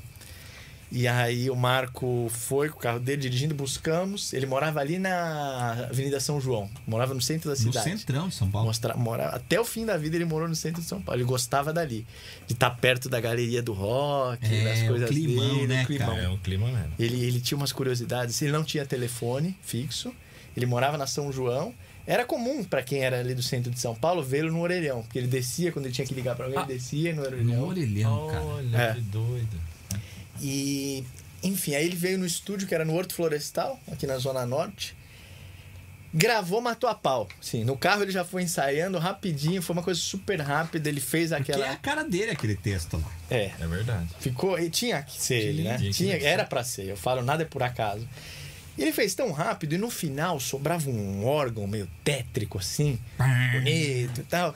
Aí eu falei, pô, Mojica, você não quer colocar uma, uma coisa tua aí, um texto do que você entendeu da música, mas não ser algo que eu escrevi, algo que você Sua escreva. autoria. Sua autoria. Ué, legal, ele falou assim. Aí ele foi pra um canto, cara, e ele começou a parecer que ele tava psicografando, fazendo assim, ó. Deixa eu pensar. Olha só. Que, tá bom, deixa o homem pensar, né? Na verdade, o pensar é quase que deixa eu sentir. Deixa eu sentir. Né? Então, cara, é, a- aí é a inspiração do artista, né? Cada um É, tem. total. Eu tenho meu tipo de inspiração, ele tinha a dele, eu não sei o que, que ele evocava lá. O negócio do terror deve ser. É outra linguagem. É né? outra. A gente não entende. Aí ele falou, tô pronto. Falei, mas você não você vai escrever? Eu- Porque eu, tudo que eu faço eu escrevo. Hoje em dia eu tô, tô compondo até no celular mesmo, eu nem escrevo mais já com caneta, já digito. Tipo- Digito, eu gravo, muita Nossa. coisa eu gravo que vem na hora. Deixa ali. né? Deixo ali registrado para depois quando chegar num quarto de hotel, quando chegar em casa, quando tiver um violão na, por perto eu poder, sabe, desenvolver. E aí ele falou, tô pronto. Tá bom. Liga o Sem microfone escrever nada. sem escrever nada. Aí tá, deixamos o órgão rolando lá no, no Pro Tools, no MIDI, né? No, no software. E ele começou: feios, bonitos, inteligentes, médios ou imbecis. Tem um texto assim, né? Bonito no final. E também matou a pau. A hora que ele terminou, eu coloquei quatro badaladas, assim, né? De um, um sino. E, pô, encerra a música. Depois, as imagens que a gente fez na gravação, eu usei no clipe. Então, se você assistiu, se vocês assistirem, quem estiver aí nos assistindo, vê no YouTube, Jair Block, O Fim, o nome da música. Você acha o clipe lá, um clipe antigo, de 2006, mas ele é bem legal. E tem as imagens dele lá com cigarro, fumando, gravando no estúdio e tal. Cara, que Ele- louco isso. Ele quase foi um Vincent, Vincent Price Vincent Price, do é. Michael Jackson. É, ele foi Thriller. meu Vincent Price. É, É isso O único, engraçado, o único trecho que ele lê, que tem até no clipe, é o que eu escrevi. Sim. Entendeu? O resto veio dele. O que veio dele, ele só de de cabeça Cara, fez. Era o cara do poeta artista. do terror, bem dizer, né, cara? Era o poeta do terror. Porque vem a ideia, ele vai falando, a palavra vai surgindo, ele vai se inspirando, sempre em torno do terror ali.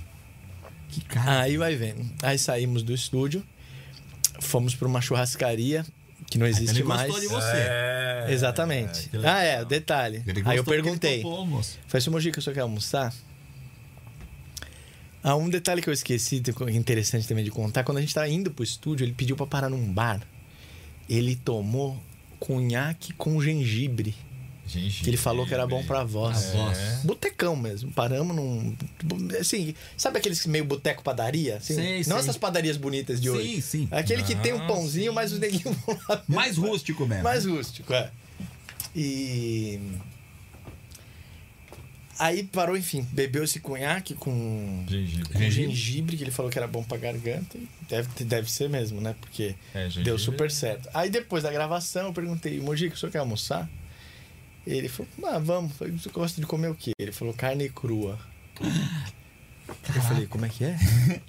Isso mesmo, é praticamente. Falei, praticamente. Eu vou levar o homem no açougue, ou será que ele quer tipo, um quibe cru? Vamos no né? cemitério. O que é carne crua? Era...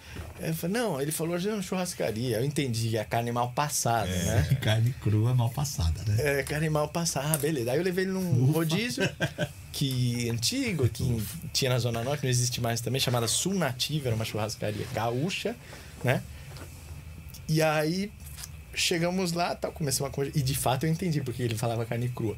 Porque era assim, ó. O cara, ele tinha que. Quando vinha a carne, não era mal passada sangrando só. Era. Imagina uma que o cara coloca no espeto, ele eh, põe, dá uma selada, vira ou tira. É Sei coisa de que segundos, Só- sabe? Mas por dentro ela tá realmente crua. Ele gostava daquilo. E ele curtia vinho do, assim, de, da qualidade mais inferior possível. Ah. Sabe aquele vinho que a gente. que você vai nos lugares. 5 litrão assim. Isso, que o cara chama de cinco- vinho caseiro, né? Aquele Mais vinho- seco. Aquela garrafada assim. de- É, o cara fala, não, tem o vinho caseiro aqui, que é, mais... é esse que ele gostava, que vinha uma jarra na mesa. assim. Isso, isso. Nossa, Mas doce seco, não que só. dói. Não, seco. Seco. não era Ah, suave. isso Tanto aí, é que eu seco, tomei junto com ele. E, pô, eu acho que hoje se eu tomar. Eu não- já não bebo, mas se eu tomar o que eu tomei aquele dia com ele, Não, meu não Deus, eu vou morrer. capota. É. E aí, esse almoço deve ter começado tipo meio-dia. Quando eram 5 horas da tarde, a gente tava na churrascaria ainda, bebendo vinho. Nossa, rendeu, hein? O meu primo Já queria ir embora, coitado. Meu primo não bebe, esse que fez a filmagem. Coitado, né? Coitado. E ele lá, pô, eu tô, meu, tô pregado, não sei o que. Falei, mas o que, que eu vou fazer? Eu vou mandar o homem embora? Tô É, curtindo eu, o eu, momento. Zé do né? Caixão. É verdade. Tem que esperar ele levantar. Aí, vai vendo. Esse meu primo tava com uma camiseta, igual eu te falei, Ricardo Merchan. Eu tinha uma camiseta de uma música minha que se chama Acidente. Tem um logo bem legal, é um alvo, tá escrito Jair Bloch Acidente. E ele colecionava camisetas, o Mojica. Então ele falou assim: Pô, você não tem uma camiseta dessa pra mim? Eu queria uma camiseta dessa pra minha coleção. Caraca. Eu falei assim, Mojica, eu não tenho aqui, mas eu tenho na minha casa uma. Se o senhor quiser, a gente pode passar na minha casa é, antes de te levar, porque é aqui, né? Eu morava no Jardim São Bento, no bairro próximo. É, pertinho a gente passa, pega a camiseta e te dá presente. Ah, legal. Então tá bom. Aí pô, encerramos a conta, né? Foi a única coisa que ele me deixou pagar, foi um almoço. Encerrei a conta e tal. Falei, vamos passar na minha casa. Passamos na minha casa, falei, o senhor quer entrar, né? Convidei por educação. Claro. Ah, quero. Ele topou, cara. Que eu vou lá buscar a isso. camiseta. Que legal. Falei, seu Mojica, o senhor quer tomar alguma coisa? Quer tomar uma saideira? Quero. Olha Oh. isso. Mano, ele E se deu mesmo? super bem com você. Aí eu abri uma garrafa de vinho e começamos a tomar vinho. Nisso esse meu primo falou, Jair, eu vou embora. Ah, pra mim não dá mais Pra não. mim não dá mais não. Depois você se via, dá um jeito de levá-lo. Você sabe que até eu, eu nem sei até hoje como é que eu levei. Depois se eu chamei um táxi, se eu levei. Também Mas, não, não mas ainda rendeu lá na tua casa, ainda conversa. Não, vai papo, vendo. Vai. Aí começamos a tomar vinho. Você imagina você ter o Zé do Caixão na sua casa. Vai, pensa nessa Porra, cena. meu. Você Puta, tá lá é em Sorocaba. louco, é muito louco. Você isso. fala assim, ó, o Zé do Caixão tá aqui na minha casa, É tá muito na louco, sala é da muito minha louco. casa. É surreal. Aí eu comecei a ligar pras pessoas, tipo, ligar pra minhas irmãs, falar, o Zé do Caixão tá aqui em casa. O quê? O Zé do Caixão tá aqui Ah em casa. tá pra usando droga, Jair. cá. tá usando droga, mas provavelmente acharam Pare isso. com isso, Jair. Fala, pô, tá muito louco. Aí ela pegou, foi pra casa. A minha irmã, a outra irmã, a mesma coisa. Ela- não, ele tá, o meu cunhado da época, sei lá, namorado da minha irmã, foi todo mundo. Virou point. Foi todo mundo. A minha namorada da época também, a Laure, foi. E como é que era o assunto, o papo que vocês falavam? Cara, sobre tudo. Ele gosta, gostava muito de futebol, ele era corintiano. Gostava de, de música. é, cinema, obviamente. sim.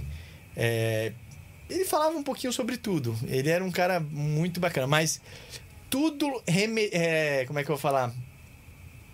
Girava em torno do cinema. Por exemplo, a minha ex-namorada, né, a minha namorada da época, a Laure, que hoje é uma querida amiga, ela, ele se encantou com ela, falou: "Não, você vai estar no próximo filme. Olha isso. Você tem- vai ter um personagem pra você, uma cena, não sei o que eu já fiquei imaginando. Meu Deus, imagina a Laura num filme de terror. E ela era toda assim, sabe? Tímida. Menininha, né? Toda... Você vai ser a vítima. É, ah, então ele tudo, ele tinha, eu, eu não posso falar muito também porque eu não no terror, mas na música, eu, pra mim tudo meio que vira música. Você fala uma frase, É. por exemplo, uma coisa, então eu entendo Você lá vê um dele. Cara, outdoor, vira vira música, né? É, um outdoor virou música, um filme do Lei da Atração, já falou fazer uma É, música sobre vamos, isso. Então, pra ele, ele levava tudo pro cinema. Então, eu acho que na cabeça dele, o que a gente tava. Muitas das coisas que a gente tava vivendo ali, ou que ele vivia, já começava a se tornar um roteiro também. Sabe? Falou, opa, peraí, isso aqui. Experiências, Isso aqui né? vai ser uma cena. É. Né? Você que dirige, sim, você sabe. é. Então, eu me lembro de ter ligado pro meu pai. Meu pai acho que ainda tava trabalhando, fim de tarde e tal. Meu pai falou com ele por telefone e os dois, por telefone, telefone fixo época, Sim. pareciam que eram velhos Já se amigos. conheciam. Ele, risada. ele falou assim pro meu pai: o senhor tem um sorriso contagiante, viu? Sua, sua risada é muito gostosa. né?" Que legal. Aí o meu pai o convidou pra ir no. Meu pai morava num, num rancho, meu pai morava no meio do mar. E adorava receber gente. Meu pai, o maior prazer da vida do meu pai Puxa, era. Chegar e. receber as pessoas. Se você levasse um presente pra ele, ele não ligava pra matéria, não. Mas pra tua presença, você ir na chácara dele, de fa- de fazer Tá um lá fazendo churrasco, companhia. era a coisa mais importante do mundo, sabe? E de fato ele foi. Um dia nós conseguimos armar um churrasco e o Mojica foi. Que barato E massa. passou, história rica essa, ele é passou um verdade. domingo com a gente, lá na Serra da Cantareira, em Mariporã. Levou toda a família. Então o Wilson, que é quem nos aproximou, que era genro dele na época, Ah, eu queria, né? foi o, o Wilson dos Santos com a esposa, a Liz do Caixão, que é a filha do, Filha do do Zé. Mojica. Os dois filhos dele, ou seja, os netos do Zé do Caixão. O outro filho, que é o Coronel, esse que eu encontrei recentemente. Então nós juntamos as famílias Puxa. para uma grande, sabe, para um congregar mesmo, para confraternizar E passamos um domingo ali maravilhoso, jogamos bola. E meu pai gostava de andar a cavalo, né? Meu pai era apaixonado por cavalo, por isso que ele foi morar no meio do mato. E ele colocou um, um chapéu de cowboy no Mujica. Olha isso, cara. Cara, e não tem registro disso. Ah, mano. Vocês acreditam? dó, hein? Nada, nada daqui desse dia? Não tem um registro Dó. desse dia. O meu pai abraçado com, com o Zé do Caixão e ele com o chapéu de cowboy. Assim, sabe? Os dois se adoraram, se adoravam. Final do dia se beijaram no rosto. Aí eu lembro que a gente punha, punha o clipe pra passar na TV. Aí meu pai parecia criança. Ele, de novo, põe de novo, Ah, põe de que novo. barato, cara. Cara, foi. Então, assim, nós acabamos nos tornando amigos mesmo, sabe? Que e o barato, Wilson dos Santos, que é esse que nos aproximou, ele é meu amigo até hoje, meu grande amigo, assim. Ele tem um- hoje um outro bar ali na. perto do Piranga ali. E vocês que gostam de bar, vocês têm que conhecer. Legal. Vocês têm chama? Você lembra? Eu acho que não tem nome porque é um bar fechado. Tá, Tipo, não tem porta aberta, é só pra Entendi. amigos. tá. Nossa. Você liga, avisa Uma confraria lá. Eu tô chegando, é tipo uma Que confraria. A porta massa. fica fechada e tal. É um esquema diferente. Pô, Que legal. Mas é, acho que vocês têm que conhecer. Ele, ele, ele, ficaria muito feliz. E tudo que ele tem lá, a memorabilia, os quadros do, do Mojica, Nossa, é, ele isso. preserva isso com muito, muito carinho, assim, sabe? Com muito respeito. Muito louco isso, hein? É, eu Legal, tive né? lá faz o quê? Então, acho que faz um mês. que por coincidência. Ah, foi aniversário dele e tava o Crônio, que é o filho do, é o filho dele. filho do Zé do Caixão. ficou essa coisa próxima, né? Ficou cara? essa coisa Você queria próxima. o cara no teu clipe, não tinha como achar o cara. Achou o É cara. lei o da cara atração. É muito louco isso. Veio da atração. Por isso que eu convido todas as pessoas a conhecerem esse single novo. Eu acho também. Tá em todas as plataformas digitais, né? Então, pra quem usa aí Deezer, Spotify, Apple Music, Pô, fácil de achar, hein? fácil de achar. No YouTube ainda não tem clipe, vai ter mais pra frente, mas dá pra ouvir, tem o áudio também no YouTube. E o Ricardão pôs aí pra gente ouvir. No Instagram, se a pessoa quiser postar, já tá lá. Se você No digitar Lei da Instagram, Atração, é o primeiro que aparece. Lei da Eu Atração. coloquei Lei da Atração, nem coloquei seu É nome, verdade. é o primeiro que apareceu. Faça. É, é- inclusive, eu acho que é uma mensagem para se disseminar, né? Além de tudo, que é faça o bem, não importa quem. Além de falar da lei da atração, fala da lei do retorno, né? É. Então acho o que momento é. que a gente vive pede. Vale a pena, galera, conferir. Eu acho que sempre valeu e no momento que a gente tá vivendo é importante. É, algo importante. Então eu assim, eu, eu acho muito importante ter um espaço como o de vocês pra gente falar sobre isso. É. Pra você gostar também, acho que é uma música Foi que. Ó, lá em cima. né, É pôr as legal. pessoas pra cima, lei da atração e, Positividade, e vem né, outras, hein? E- Sim, inclusive uma sobre o podcast, eu acredito, né? Poxa. Não, O quê? mas sobre podcast. sobre o É, podcast. não Algo. o nosso sobre podcast. Mas você que participa de podcast, vê o Outdoor faz música. Você vê que ele quer livro, ser assiste diretor de composições também. Não, de não, conteúdo tô dando uma pra- ideia de conteúdo, porque o podcast tá em alta há mais de um ano, todo mundo falando podcast, mas tem toda uma dinâmica, uma coisa assim. Então, Aí, de repente, você pode escrever uma música sobre podcast, como não? Uma música. E não que- tem uma, eu não conheço nenhuma música podcast, conhece? Não, é verdade, você E tem tá em voga, pô. É, você pode citar, inclusive, podcast, né? Como, um- como num papo de Exato. podcast. Isso. Alguma coisa assim. Um blá legal. Hoje, Um Um blá blá. blá blá sem mimimi. o diretor de composições aqui, o Giba. ele Mas você sabe que o- os artistas que a gente admira, os mais veteranos, vamos dizer assim, que estão aí até hoje, eu acho que o que tá faltando para eles um pouco para se conectarem a um público mais jovem, que é o que eu tento fazer também, trazer o público mais jovem para música de qualidade, é isso. Para você se conectar à, à, à linguagem, Linguagem. né? Tem que ir pro universo dessa rapaziada, né? tem que eh, tem que ter uma compatibilidade, né? Da a comunicação é tudo. Então as expressões, tudo, não que você deixe de ser você, você não pode querer forçar Claro. uma barra, né? Mas Tem que entender esse universo aí que tá. É, é pode viver só música- no seu universo. Música é comunicação. Contempo- É, e é o contemporâneo, né? É o que você tá vivendo hoje. Você tá É. aqui hoje, então. Por exemplo, eu tenho uma música que eu nunca lancei chamada Não é Amor. É uma música muito boa. Qual que é, então? Mas por que não É? lançou? O que, que, o que, que você acha? Não é a hora? Ela estava dentro de um projeto, acho que eu falei pra vocês da outra vez que era Falou, o Epifania, lembra? Lembro. E eu achei que não era o momento Ah, de lançar. combinava. E pra você gostar também tava, só que ela era reggae naquela Isso, época. você falou, é verdade. E Não é Amor, eu acho uma música muito boa. E não foi lançada até hoje. Talvez eu lance em algum momento, mas tem um trecho da letra que ela fala assim, ó. É... Como é que é alguma coisa tipo, depois de muito tempo, pensei em escrever e-mail ou torpedo. Só pra te convencer. Então, por exemplo, hoje, se eu lançar uma música falando sobre É, um torpedo, Torpedo vai. cara, não vai fazer sentido. Então essas coisas Vamos mudam. imaginar submarino, né? Hã? É. É. É. Entendeu? Então, é, a, a canção em si, ela, ela não envelhece, né? A, a mensagem, o que ela Sim, fala. Mas se eu ali for lançar, se eu decidir lançar em algum momento, eu vou ter que trocar algumas palavras-chave. Sabe? E eu, eu acho que não tem nada de errado nisso, pelo contrário. Claro, tem que fazer sentido no momento que você vive. Poucas coisas conseguem ser atemporais, servir para qualquer época Hum, que e vão- tal. vão ou- frente, ou né? durar, né? Mas a gente entrevistou a Thaís Sacomani faz pouco tempo. Não sei se você conhece ela, filha do Arnaldo, né? Sim. Ela participou aqui, foi muito legal o bate-papo dela. Inclusive, a gente tá, para escrever, tá meio que para escrever a música com ela Sim. e tal. Ela lançou uma ideia aqui muito bacana que ela teve a ideia de chamar a música de Bebência, né? Como? Bebência é o nome da música. Bebência. Bebência. Ela não falou a palavra. Porque assim, É. a gente propôs o seguinte. Pra ela mostrar o processo de criação dela, que ela tá fazendo um curso, ela tá Com mentoria. oferecendo uma mentoria É. pra composição mesmo. Ah, legal. E, pô, É. ela com 15 anos já fez os hits ao lado do pai Sorria dela. que né? eu estou te filmando. É a música dela. E a gente falou, vamos fazer o seguinte, vamos- como é que é pra criar uma música pra... Daí a gente pediu pro pessoal que tava curtindo dar umas ideias. Aí o pessoal, ah, sofrência, não sei o quê. Daí ela tá, tá bom, vai ser sofrência. Mas isso tá, tá asso- associado com bebida, né? Tipo uma bebência. Ela, ela lançou É. assim no ar. Aí pegou, bebência já é o nome. Nossa, na hora já. Então ela já tá bolando um negócio em cima disso, bebência, pra, pra virar um título, né? Nós vamos fazer uma live com ela, né? Isso, isso. Que legal. E, e é muito louco, né? É, é, tem isso, uns neologismos, assim, Isso, tipo. ela é. Acontecências. né? Não fala isso. Acontecências, Ah, que é? acontecências. São é. coisas do, do, do dia a dia hoje em dia, né? Que estão notícias, fala, ah, acontecências. E ela falou muito isso que você falou de estar ligado. De repente Isso. você quer falar com a molecada, você tem que estar ligado. Ela- O Ricardo jogava umas palavras que eu e o Giba não usava lá, tá vendo? Ó, É. Ele é mais novo, ele já Stalkear. usa stalkear. Stalkear. E provavelmente Não é stalkear daqui a 10 anos já vai estar batido. É, por exemplo, só que era aquilo que foi pro Fábio Júnior no passado. Que é que a.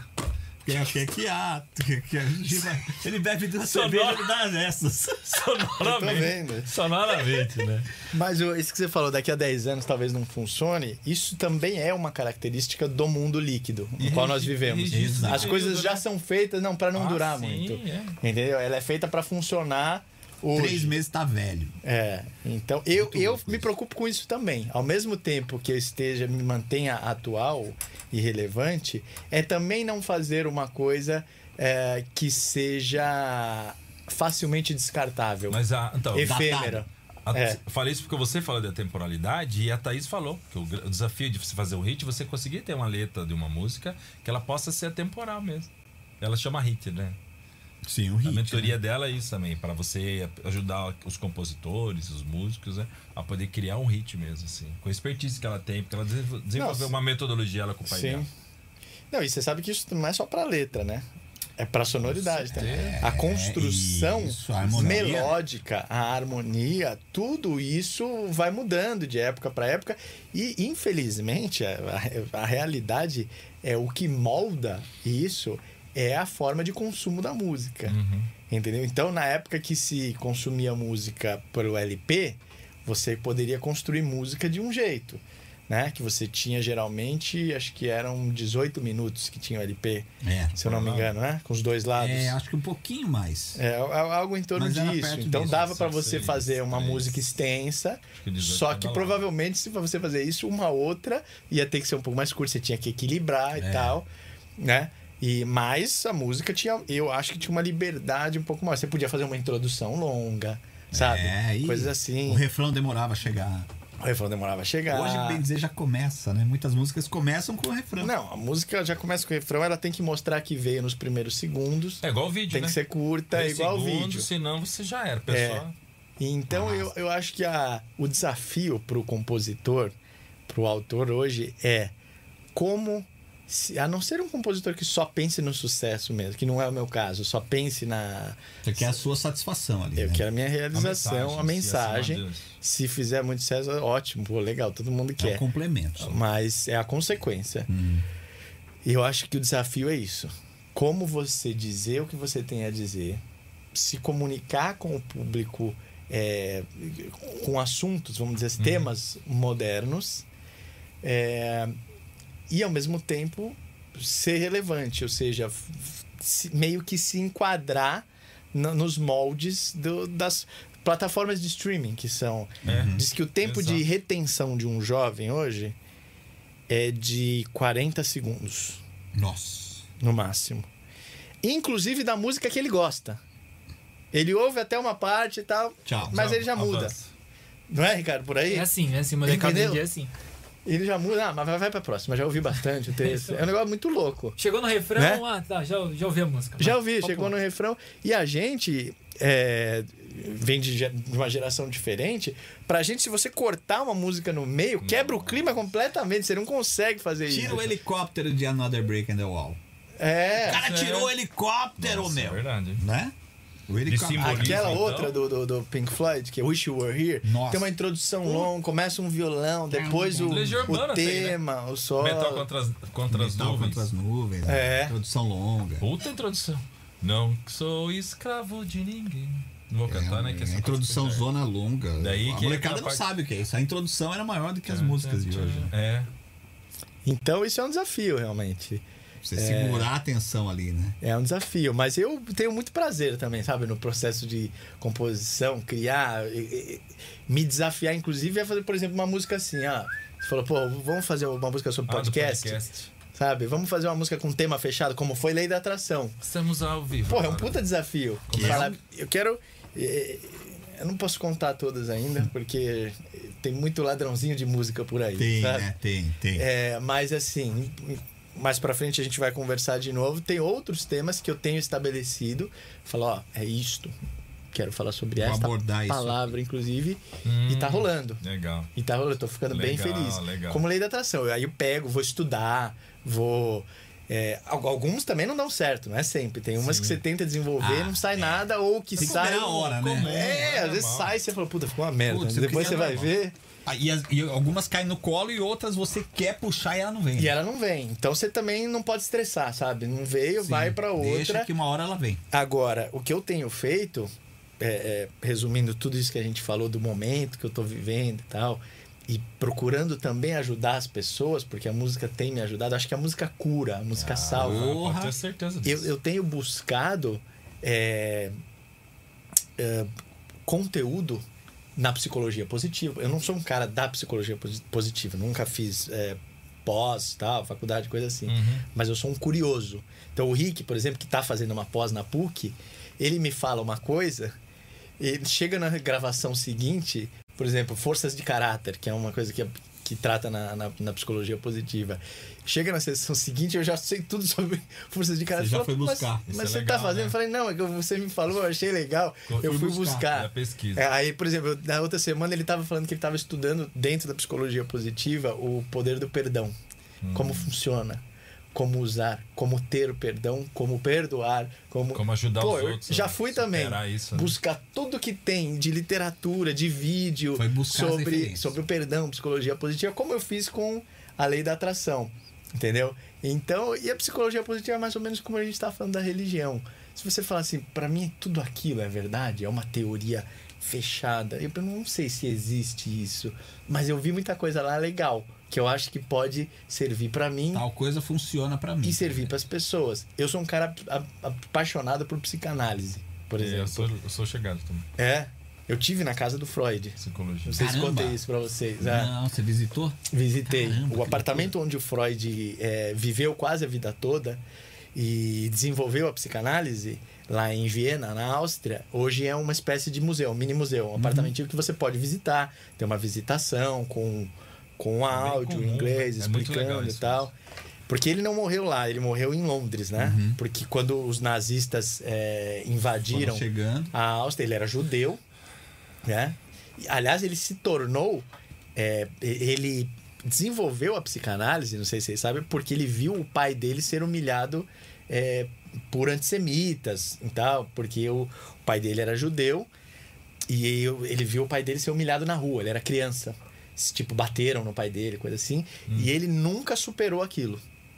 De, de ver o pai dele naquela Pesado situação, demais, né? De, de, de, de, de ser vítima, achou o pai covarde, sei lá.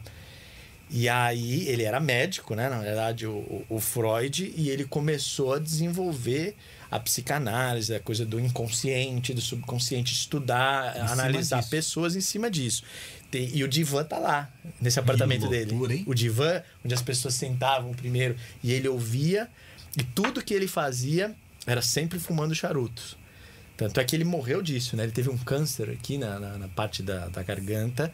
De tanto, e ele falava que ele só conseguia escrever se ele tivesse fumando charuto. Porque você sabe que o Eita. charuto tem uma. Eu gosto muito de charuto também. Tem uma relação. Parei por causa da voz, mas um, um bom Traz Cohiba- talvez essa, sei lá, um poder o de concentração. charuto, ele baixa a pressão, então ele traz uma certa inspiração, entendeu? Não, que fique claro, não tem nada a ver com com, com narcóticos, hein? É, mas uh, falar de. pra falar pro pessoal. Charuto, charuto mesmo. Charuto mesmo, tipo um Corriba, um Monte Cristo, Uhum. pra quem conhece um pouco de, de charuto. É, e tanto você vê que os grandes pensadores, caras que tiveram que Sempre tem tomar aquela- grandes decisões, como o Lincoln, Sim, a imagem do charutão, né? Churchill, você pode ver sempre com Churchill. charutão. É, o próprio Fidel, não estou falando que seja um líder do bem, mas Sim. o Corriba, que é o, o charuto mais consagrado do mundo, o charuto cubano, ele ficou consagrado porque era o charuto que era fumado pelo Fidel Castro. Fidel. E o Freud, na época que ele parou de. Ele teve que parar por causa do, do Problema problema, na garganta. ele não conseguia mais escrever. Ele parou de desenvolver a psicanálise porque ele não Parou conseguia fumar fumar, charuto. charuto. E aí, mais pro final da vida, ele meio que falou: quer saber? Tocou. Já tô indo mesmo.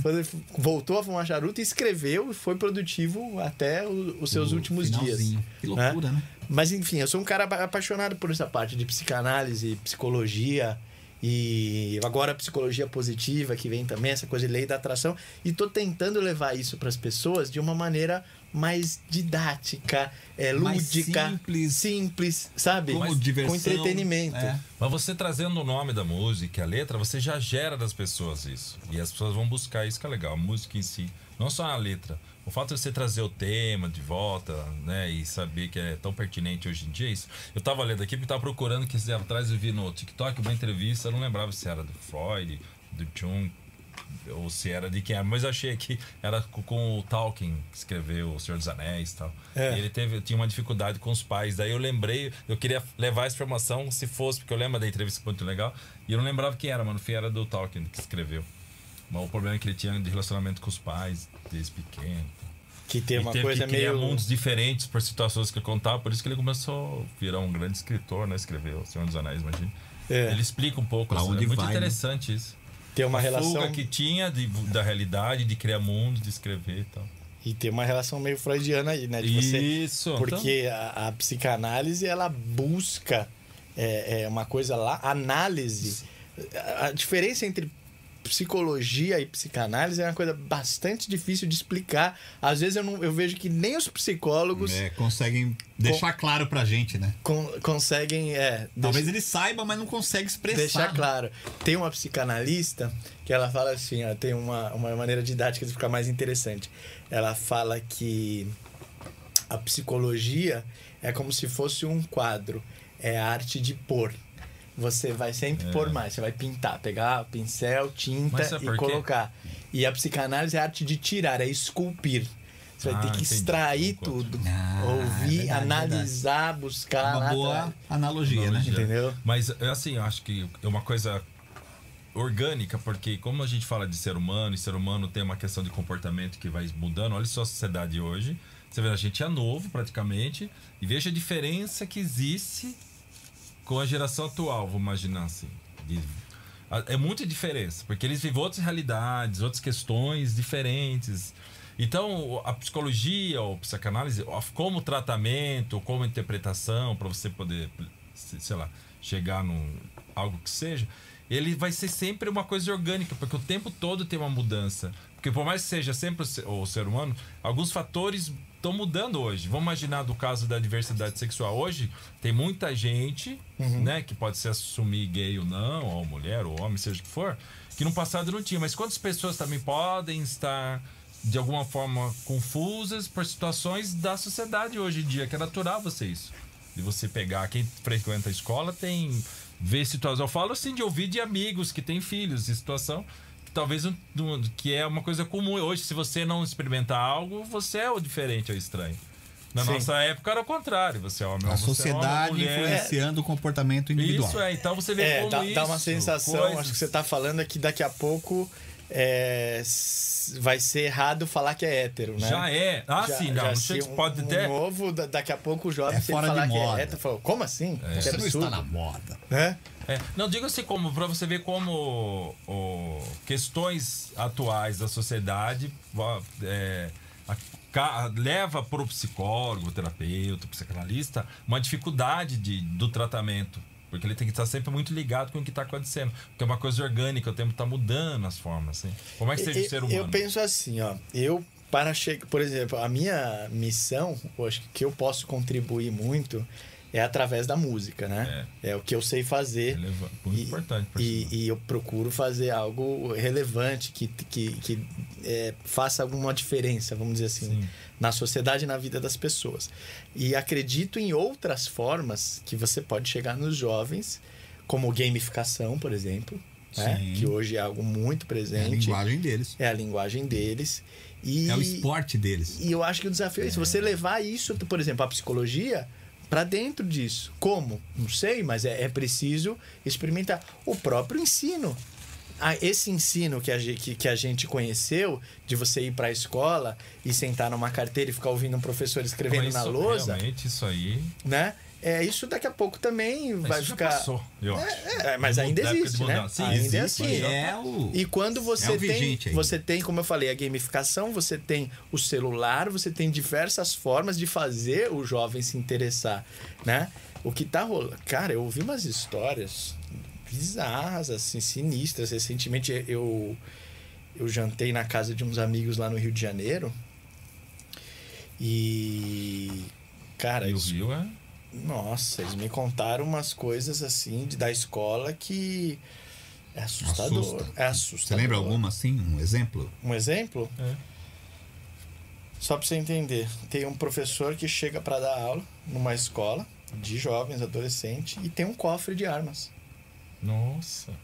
Um cofre de armas. Cada um dos, dos Como alunos se fosse deixar o celular. deixa o, o celular lá. Não, cofre tá? de arma mesmo. É, que não. Não, então, o como celular se fosse o celular. Eles Então, deixam deixa as armas e começa e começa a aula.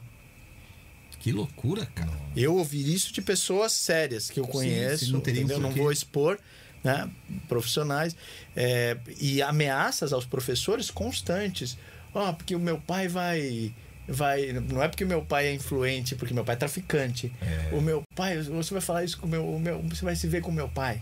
Mesmo quando é menorzinha, já fala assim com os professores. Ser professor no Brasil hoje, Sem na rede né? pública, no Rio, é um negócio. Você tem noção de que ponto Sem que a gente chegou? De ter um cofre de armas para os alunos? Surreal, né? Eu fico, cara? será que a imprensa tem coragem de mostrar isso? Né? E se mostrar também, será que al- alguém vai fazer alguma vai, coisa? é, vai mudar? Será que quem pode fazer alguma coisa também não tá na mão do crime? Né? Cara, É é, muito umas louco, histórias né? assim assustadoras. Interessante. Ricardo, você podia entrar nesse debate aqui. O que, que faz sentido para você? O que, que o, o jovem de hoje acha de, por exemplo, de psicologia? Ele dá alguma atenção para isso? Não, eu não vejo, eu não sinto que o jovem hoje em dia é muito, muito ligado nisso. Apesar que faria sentido porque a minha geração tem muito caso de ansiedade, de depressão. Então, talvez o que- correto seria até a minha geração focar mais nisso. Mas eu não sinto Não. ela interessada, sabe? Focada nesse tipo de papo. Deixa é, papo. É papo de tiozão. Papo de né? tio, papo de E tio. como você acha que é possível fazer, ah, ah, atrair a atenção do jovem para um tema que é importante para ele? Eu acho que tem que começar na base. Assim, a mi- a minha geração ainda dá pra mudar. Mas acho que tem que focar nas Você tá próximas com gerações. quanto? Tô com 19. É bem novo. 19 anos novo. Ou tentar focar nisso aqui, tentar pegar a galera pelo celular, pela internet. Fazer alguma campanha tentando chamar atenção pra atrair molecada e tocar nesse assunto. É interessante isso, hein? A psicologia talvez sendo usada de uma forma indireta no, no celular ali. Ah, tem que dar algum jeito envolvendo o é celular. interessante, interessante. Tem que envolver isso. Eles que pensem e, e busquem um caminho para É isso. isso aí. Mas, esse é o isso, meio. Isso pode ser- servir como, como se fosse um lead só. Pra você tentar pegar alguém Sim, que precise. sim. Começa aqui, né? Exatamente. Pode ser, sabe? Quando você vai gerar. É a isca. Não, mas por exemplo, o, o Lei da Atração, eu vou, eu vou fazer um spoiler pra não falar que hoje não fiz nenhum. Opa! O clipe, que ainda vai ser desenvolvido, tá numa fase incipiente, vai ser uma animação. Pô, legal, hein? Então vai ser uma Dá animação trabalho, híbrida. Imagens reais minhas tocando com animação. Por quê? Live action com animação. Porque a ideia é chegar num cara mais jovem. Entendeu? Ah, não legal é aí. fácil, mas é já tá dentro mais do universo dele, vê no YouTube, fala, pô, a música é gostosinha, pô, eu fiquei com A ela, deixa eu imagem ver o segurou. clipe. Pô, mas por que o cara tá. Que era o que a gente, quando eu vi o Metallica quando eu era adolescente, falei, pô, mas o que, que esse cara tá falando? Deixa eu ver se eu aprendo alguma coisa. Né? Você tá falando isso, eu tô lembrando do Aha Take On Me. Legal. Tem como minha. Eu lembrei do Dire Straight, do, do clipe em 3D. Ah, sim, que tem umas imagens coloridas, né? É legal, hein, Jair? A minha ideia é essa. Então é é fazer sentido. Como o clipe de pra você gostar através de uma ideia diferente, né? Não era animação, mas de juntar a família, também tinha, é, tinha essa intenção, esse objetivo, sabe? De pegar tanto o cara da nossa idade, quanto mais velho, quanto mais jovem. E as crianças gostam. Se você vê a reação das crianças com pra você gostar, é um negócio muito louco. Ah, isso é bacana. né? Eles adoram. Põe de novo, põe de novo. Porque por causa da melodia. Sim, suave, né? E, tal. E porque tem criança no clipe, então eles se veem. Porque acho que muito disso é também a questão da representatividade, É, né? se quando identifica, você, né? isso quando tem. você se identifica, você se vê representado. Você tá Então, naquele universo, né? É, eu tô. Eu acho muito importante conversar, com, por exemplo, com um cara como o Ricardo e entender a cabeça dele. O que que eles querem, como eu posso é, trazer a, a minha bagagem para ele e como eu posso aprender com ele também. É, isso é legal. Porque não tá faltando, você não acha que tá faltando isso? Uma troca entre as gerações? Falta, Não falta. é? Antigamente existia mais na nossa, né, na nossa época. Hoje parece que. A- o, o velho vê o. Ah, isso é tudo molecada xarope. E, o- e os moleques são os velhos xarope, né? É, Esses são não, os, tiozão xarope. Vem com. E fica essa coisa de não ter o. Ambos se link, com uma né? certa soberba que não, não tem o link, só que tem uma diferença. A nossa geração tinha uma questão de gratidão com os pais, porque aprendia, os porquês eram todos para os pais. Faz né? E que era que as gerações atuais não têm. Os porquês, ou o que são as coisas, são pro Google. É mais fácil os pais perguntarem pro filho: como eu faço isso, filho? Me Ah, ajuda aqui, direto, eu ah, preciso sim. Quando é mexer. tecnologia, sim. E isso muda a relação. É. Entendeu? Modo de enxergar, né? Muda a relação. Meu pai é um xarope, não E- sabe e, nada. E o cara, daqui a pouquinho, ele passou 20 e poucos, 30 anos, ele já tá ganhando mais que o pai. É. Entendeu? Então, até a coisa que tinha do, do pai falar, não, o pai vai pagar a pizza no, no fim de semana, Muda, né? muda a relação. É. Entendeu? É verdade. Muda. Então a gente tá passando por um período de transformação muito veloz, muito louco, que a gente tem que é, ter cuidado. Pisar Pra- em ovos aí. É, tem que ter cuidado com essas relações. na frente, né, porque cara? nem a gente sabe tudo porque tem um pouco mais de experiência, e nem eles sabem de tudo porque dominam tecnologia. É. Né? O que mais me preocupa no jovem de hoje, sabe o que é? O desinteresse pela história. O jovem não tem é, interesse, não valoriza aprender história. História de uma maneira Sim. geral. Entendeu? As, as duas guerras mundiais, é, a evolução humana, A história do a bairro dele, a história do bairro dele, dele, da da família dele. Isso é preocupante. É verdade. É verdade. É, parece que só existe o hoje, né? O hoje. É, Eu vi uns meninos do Futirinhas, um canal de futebol, e eles fazem vídeos contando. Tem, tem uns vídeos especiais que contam a história dos jogadores.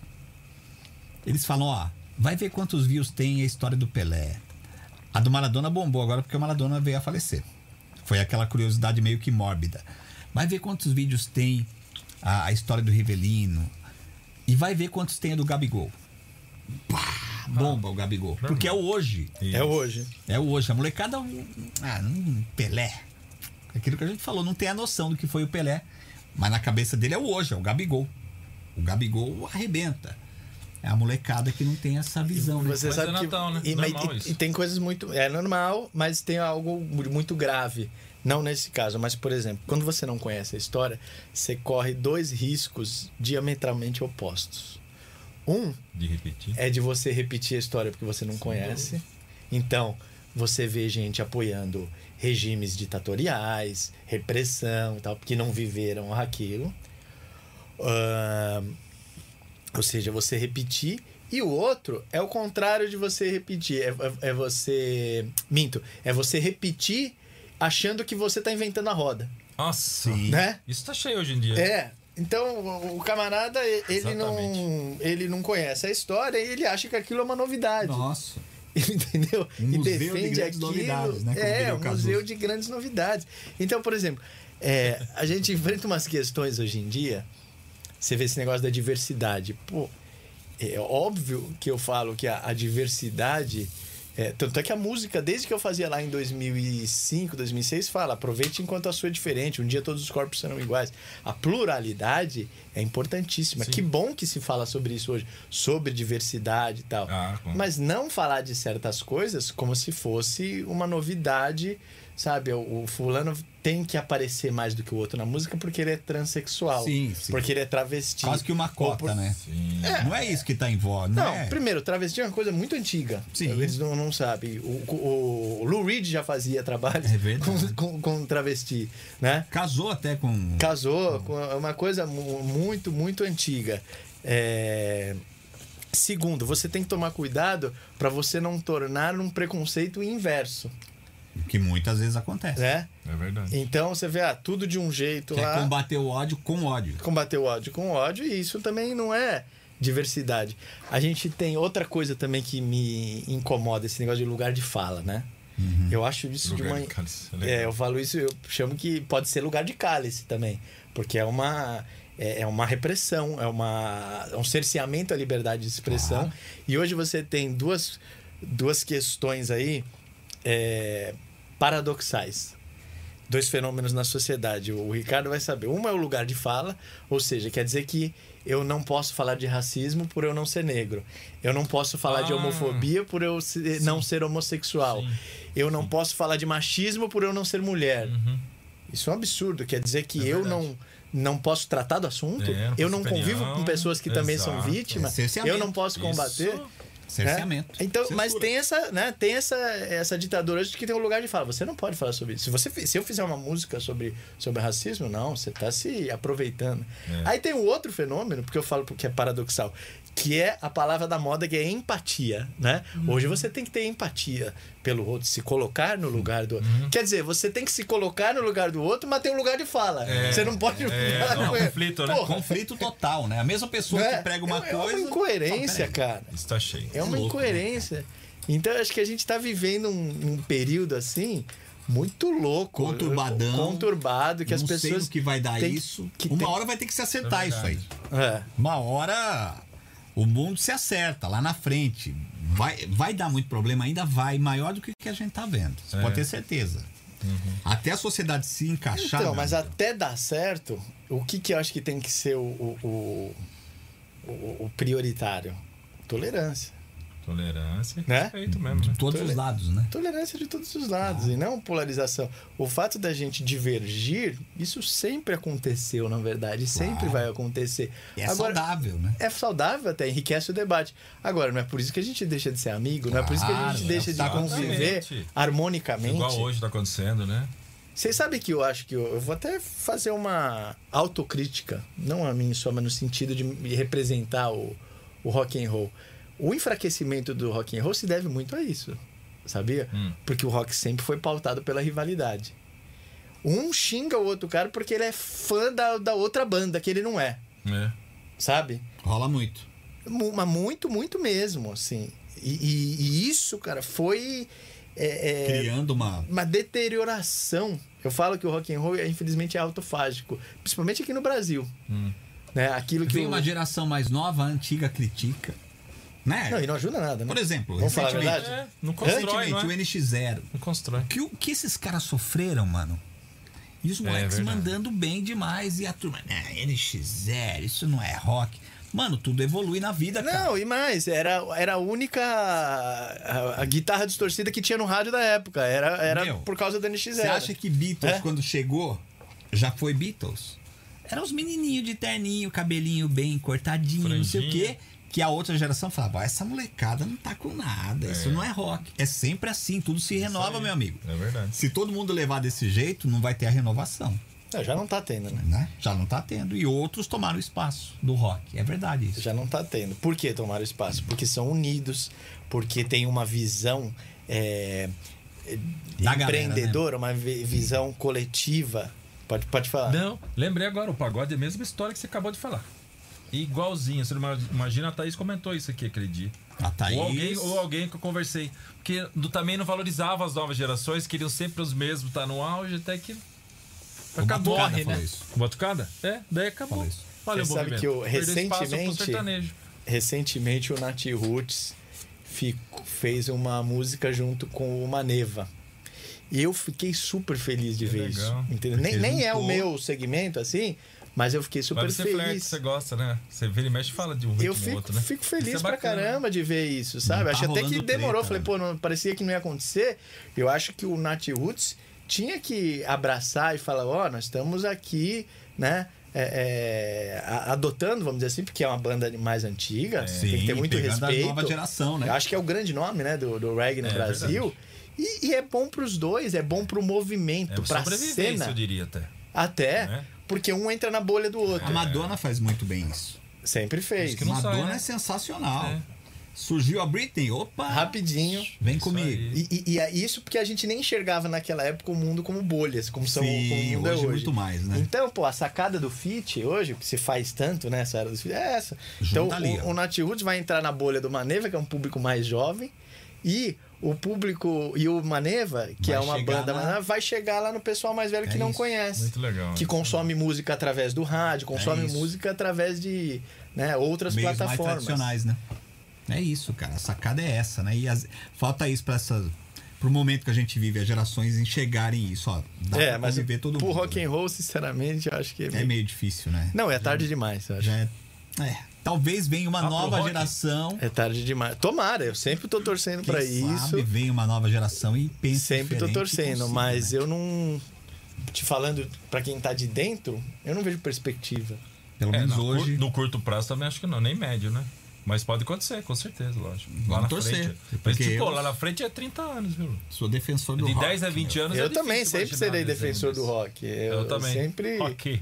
Se houver. Mas eu vejo assim, a realidade do rock hoje é bem triste, assim. Acabou meio que. Cara, Joga um tempo, né? não tem mais cena, Luciano. Não tem lugar onde É. são, são os tocar mesmos, quase. são os mesmos antigos, né? Que não dão a mínima pros novos. É, é isso aí. Não se ajudam você- entre Não eles. dão espaço pra crescer o movimento. né? Não fomentam uma renovação, sabe?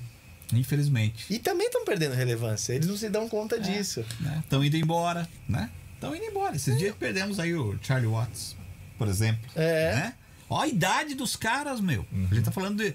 Quem é o nome do rock? Puta, Rolling Stones. Imagina, ainda. né? Que foda. Ainda. Você fala, puta merda, cara. Mas, mas os internacionais de- dessa, desse patamar, desse nível, eles ainda têm uma relevância que deve durar para sempre, provavelmente até a Sim, morte fazem deles. parte da história mesmo da música. Como, É, não, como e é o Fred tudo- Mercury. É, e é tudo muito grande, assim, sabe? É, Mas sim. aqui no Brasil, Nossa. Já não é mais a mesma coisa. Se você pegar uma live de uma dupla sertaneja hoje e pegar uma live de O uma... YouTube, vai. Não, não, pega uma live de, de uma, Do de uma Brasil, né? dupla sertaneja, Brasileiro. sei lá, Jorge Mateus, Sim, pega uma sim. Marília Mendonça. E se você pegar uma live de uma banda consagrada do Brasil, Ah, do Brasil. uma banda Consagrada dos anos nossa. 80, que são as mais consagradas, Vai, Paralamas. cara, é uma, É uma diferença, discrepância abissal. Abissal. Skunk. E eles não estão entendendo. É um tipo assim, uma vai dar 2 milhões de views, a outra dá 67 mil. É 100 uma mil. diferença. É. Sabe? É muito grande. É muito grande. É Isso público, significa o quê? Que tá perdendo relevância. Claro. Demais, né? Isso não pode acontecer. É, mas é o que você falou, aconteceu numa proporção tão grande que tá difícil de buscar agora, né, cara? Agora. Vocês trabalham em rádio de rock, vocês Ah, devem- sim. sabem como é que dúvida, é a realidade, né? Pro, pros, Você pros vive daquilo que já novos. bombou. Você vive daquilo que já bombou. Você colocar algo novo, o próprio público fica meio assim no começo. "Pô, mas será que é? É difícil mesmo, cara. É complicado. Tem que mudar essa visão da galera, senão não vai. Não teremos cena do rock mesmo. Não É, vai teremos. chegar um momento que não vai mais ter rock. É, vai, você assistir um show de rock, você vai ter que. Vai ter que caçar, né? Pô, falar em show, depois da pandemia conseguiu? Agora a coisa tá, tá abrindo, como é que é? Tem uma perspectiva? Não. Sinceramente, por enquanto tá tudo muito. Meio ainda, né? Vai, não vai, né? Tudo muito não vai, não vai. Assim, algumas consultas de, de contratantes, eu, pelo menos pra mim, foram mais pra voz e violão, assim, sabe? Aquela coisa mais leve. Mais leve, Mais fácil pessoal com manter. muito medo ainda de fazer evento com aglomeração É, eu e tal. percebo isso mesmo. É, por enquanto o mercado tá bem retraído. Mesmo porque quando faz, depois fica falando, tem denúncia, que, que, teve, que aglomerou. Igual aconteceu agora com os sertanejos aqui em São Paulo, você viu isso? Uma festa de advogados aqui. Ah, eu vi, eu vi. É, e às vezes o cara vai, contrata o Jair. Ah, o show vai ser 20 de novembro, hein, Jair? Pra gente ter um tempo aí. Até lá já mudou a lei. Não, isso que eu ia Ah, falar. pode ser, né? Eu tenho visto alguns eventos grandes, assim, tipo evento de fim de ano no navio, coisa assim, que o pessoal tá anunciando, alguns artistas, mas é aquela coisa, dali a um mês, e teve uma terceira onda, teve um não sei o quê. Atenção. O, O cara fez foi- um baita de um investimento, né? Porque quando você contrata um artista, você buca, né? Como a gente fala, você agenda uma data, você paga 50% É, do, do cachê. Entendeu? Na data da contratação. né? Isso pelo menos isso é de praxe Sim, no mercado. E se esse show é cancelado, você não devolve. Então, para o contratante hoje, É um o risco. risco. O risco sempre de um contratante já existe um- uma margem de risco. E o show pode não dar certo, pode chover, pode ter um monte de Mas problema. hoje o risco é muito alto. É, meu, é difícil pros caras. hoje o hein? risco está muito alto. Daí ele tem que falar pro artista. Então a gente vai ter que Dinheiro escasso reagendar e tal. É, é, É, é uma tá- situação bem complicada, assim. Eu, eu, eu vi uma coisa que eu achei legal que o Rock in Rio vendeu essa semana e vendeu. Rock in Rio, cara. Já, Rock in Rio de é marketing, né? Que teve, né? E, e- mas também é setembro, né? Pra setembro, setembro do ano a um que vem. Então você fala, pô, mas já é um E já sinal pelo teve, menos. né, já teve um cancelamento, né? Que era pra ser esse ano, não era? Do ano passado foi pra esse ano, daí isso. cancelamento, não, Ah, adiamento. sim, Adiamento, é. isso. Então, eu fiz um show no The Wall Café, que é um lugar pequeno em São Paulo, então foi um show legal. Na verdade, foi uma participação que eu fiz com a banda Columbia Rock, que é a banda tradicional da noite paulistana. E foi bacana, porque dava pra galera ficar nas mesas, com Ah, distanciamento, e deu pra tirar um pouquinho do ferrugem, Pô, sabe? Sentiu eu o pessoal, né? fiz em. é, acho que foi agosto agora. Mas fora isso, não.